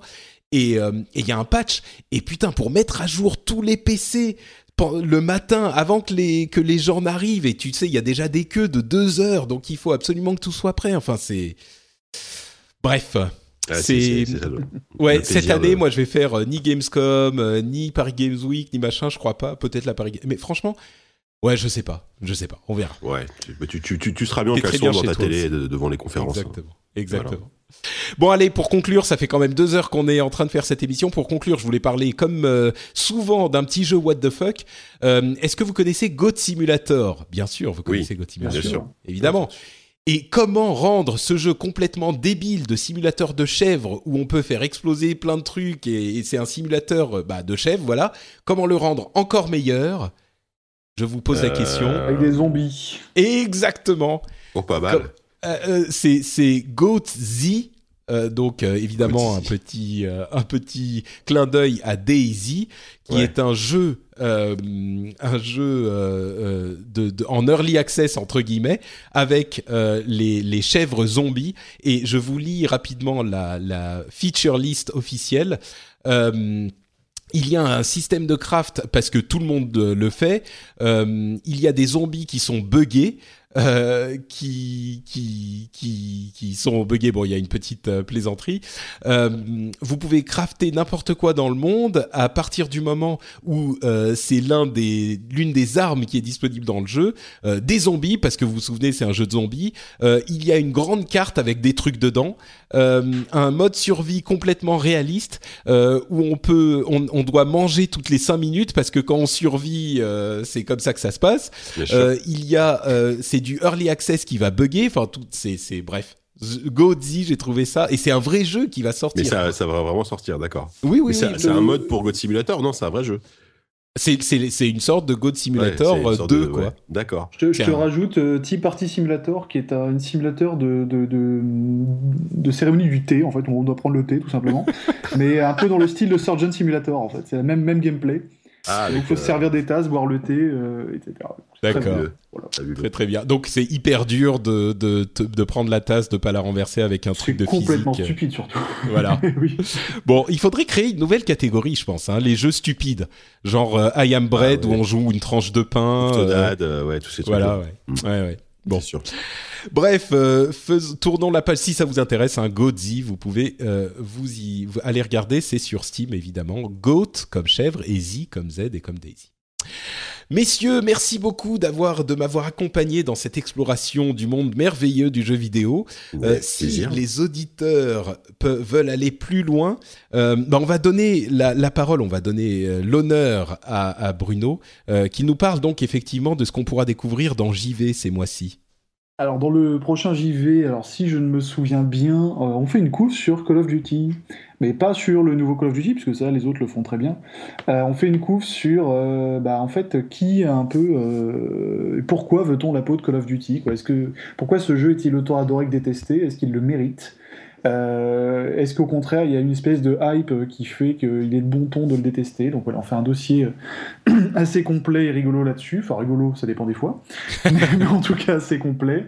Euh, et sinon, bah, les rubriques habituelles dans JV, des dossiers de fond, des critiques, et peut-être même un petit peu d'infos sur le jeu vidéo derrière magnifique. Donc c'est JV le mag, c'est disponible dans toutes les bonnes crèmeries. Euh, et ça sort, c'est un, un, magazine papier qui sort euh, avec des vrais arbres morts. Vous faites c'est un numéro spécial euh, pour l'été, le, le, celui de, ou c'est celui d'avant? Alors là, on sort le numéro de le daté mai. Euh, ah, un petit porteur, euh, on aura un daté juin, juillet, août, et si tout va bien, si, euh, si les dieux de Word nous entendent, on aura deux hors-série cet été. Oh C'est relativement chouette, et donc on a à peu près 600 pages à écrire d'ici un mois et demi. donc, on a beaucoup de boulot. Tout va bien. très bien, très bien. Bon, merci Bruno. Est-ce que tu as un compte Twitter à, à indiquer T'es pas sur Twitter, Twitter Non, bah, j'ai le compte JV le Mag, qui est le compte officiel du, du Mag. Et moi, j'ai un compte, donc moi, je m'appelle Bruno Pen, et le compte, c'est Pruno Ben. On a juste inverser les, les deux premières lettres. Euh, donc voilà. L'humour est total. Oui, ah, très très drôle, effectivement. très bien, donc euh, merci beaucoup Bruno. Jika, où t'en es toi de bah, tes aventures euh, Moi, écoute, pour le moment, toujours toujours larouche.com, hein, news, news high tech, le podcast de ZQSD, ça c'est c'est quand même c'est quand même aujourd'hui notre, c'est un peu ma fierté quoi. C'est voilà. Bref, donc ZQSD, le podcast de du jeu PC, le, podcast numéro un des jeux sur PC. Alors on est on est les seuls en même temps, donc c'est pas difficile. donc deux fois par semaine, deux, deux fois par semaine, je raconte deux fois par mois n'exagérons pas. Ce sera voilà deux fois par mois. Le numéro 25 euh, sort très bientôt. Euh, le, je pense peut-être aujourd'hui, voire demain. Ça dépendra de de, Sylvain. voilà, de Sylvain. Et on a reçu euh, Moguri, qui est le rédacteur en chef jeux vidéo de No Life pour parler un peu de No Life et de la télé, de, du jeu vidéo à la télé, donc c'était euh, très cool. voilà, et sinon, bah, sur Twitter, à JK Loret, JK L-A-U-R-E-T. Super, merci beaucoup JK. Pour ma part, c'est Note Patrick sur Twitter, c'est euh, Note Patrick sur Facebook aussi, vous pouvez me suivre là-bas. Euh, et surtout, il y a le site de l'émission, euh, c'est frenchspin.fr, j'oublie à chaque fois, non? C'est bien frenchspin.fr. Vous pouvez venir nous laisser des commentaires euh, sur le site, ou d'ailleurs euh, sur Facebook ou, ou, ou, Twitter aussi. si vous êtes pour ou contre le Good Old Games, si vous achetez les DLC les yeux fermés, ou si vous pensez qu'il est scandaleux d'avoir des DLC à ce prix-là, venez nous expliquer pourquoi. Euh, si vous avez des réflexions à faire sur le jeu vidéo japonais, sur Konami notamment, tiens, Est-ce qu'ils sont effectivement perdus d'avance ou est-ce qu'ils pourraient vous reséduire vous? Et sur tout ça, donc sur tout ce dont on a parlé dans cet épisode. Évidemment, on sera de retour dans 15 jours pour un nouvel épisode du rendez-vous jeu. D'ici là, je vous souhaite une très bonne, euh, bah, deux très bonnes semaines. On vous fait de grosses bises et on se retrouve à ce moment. Ciao à tous. Salut. Salut.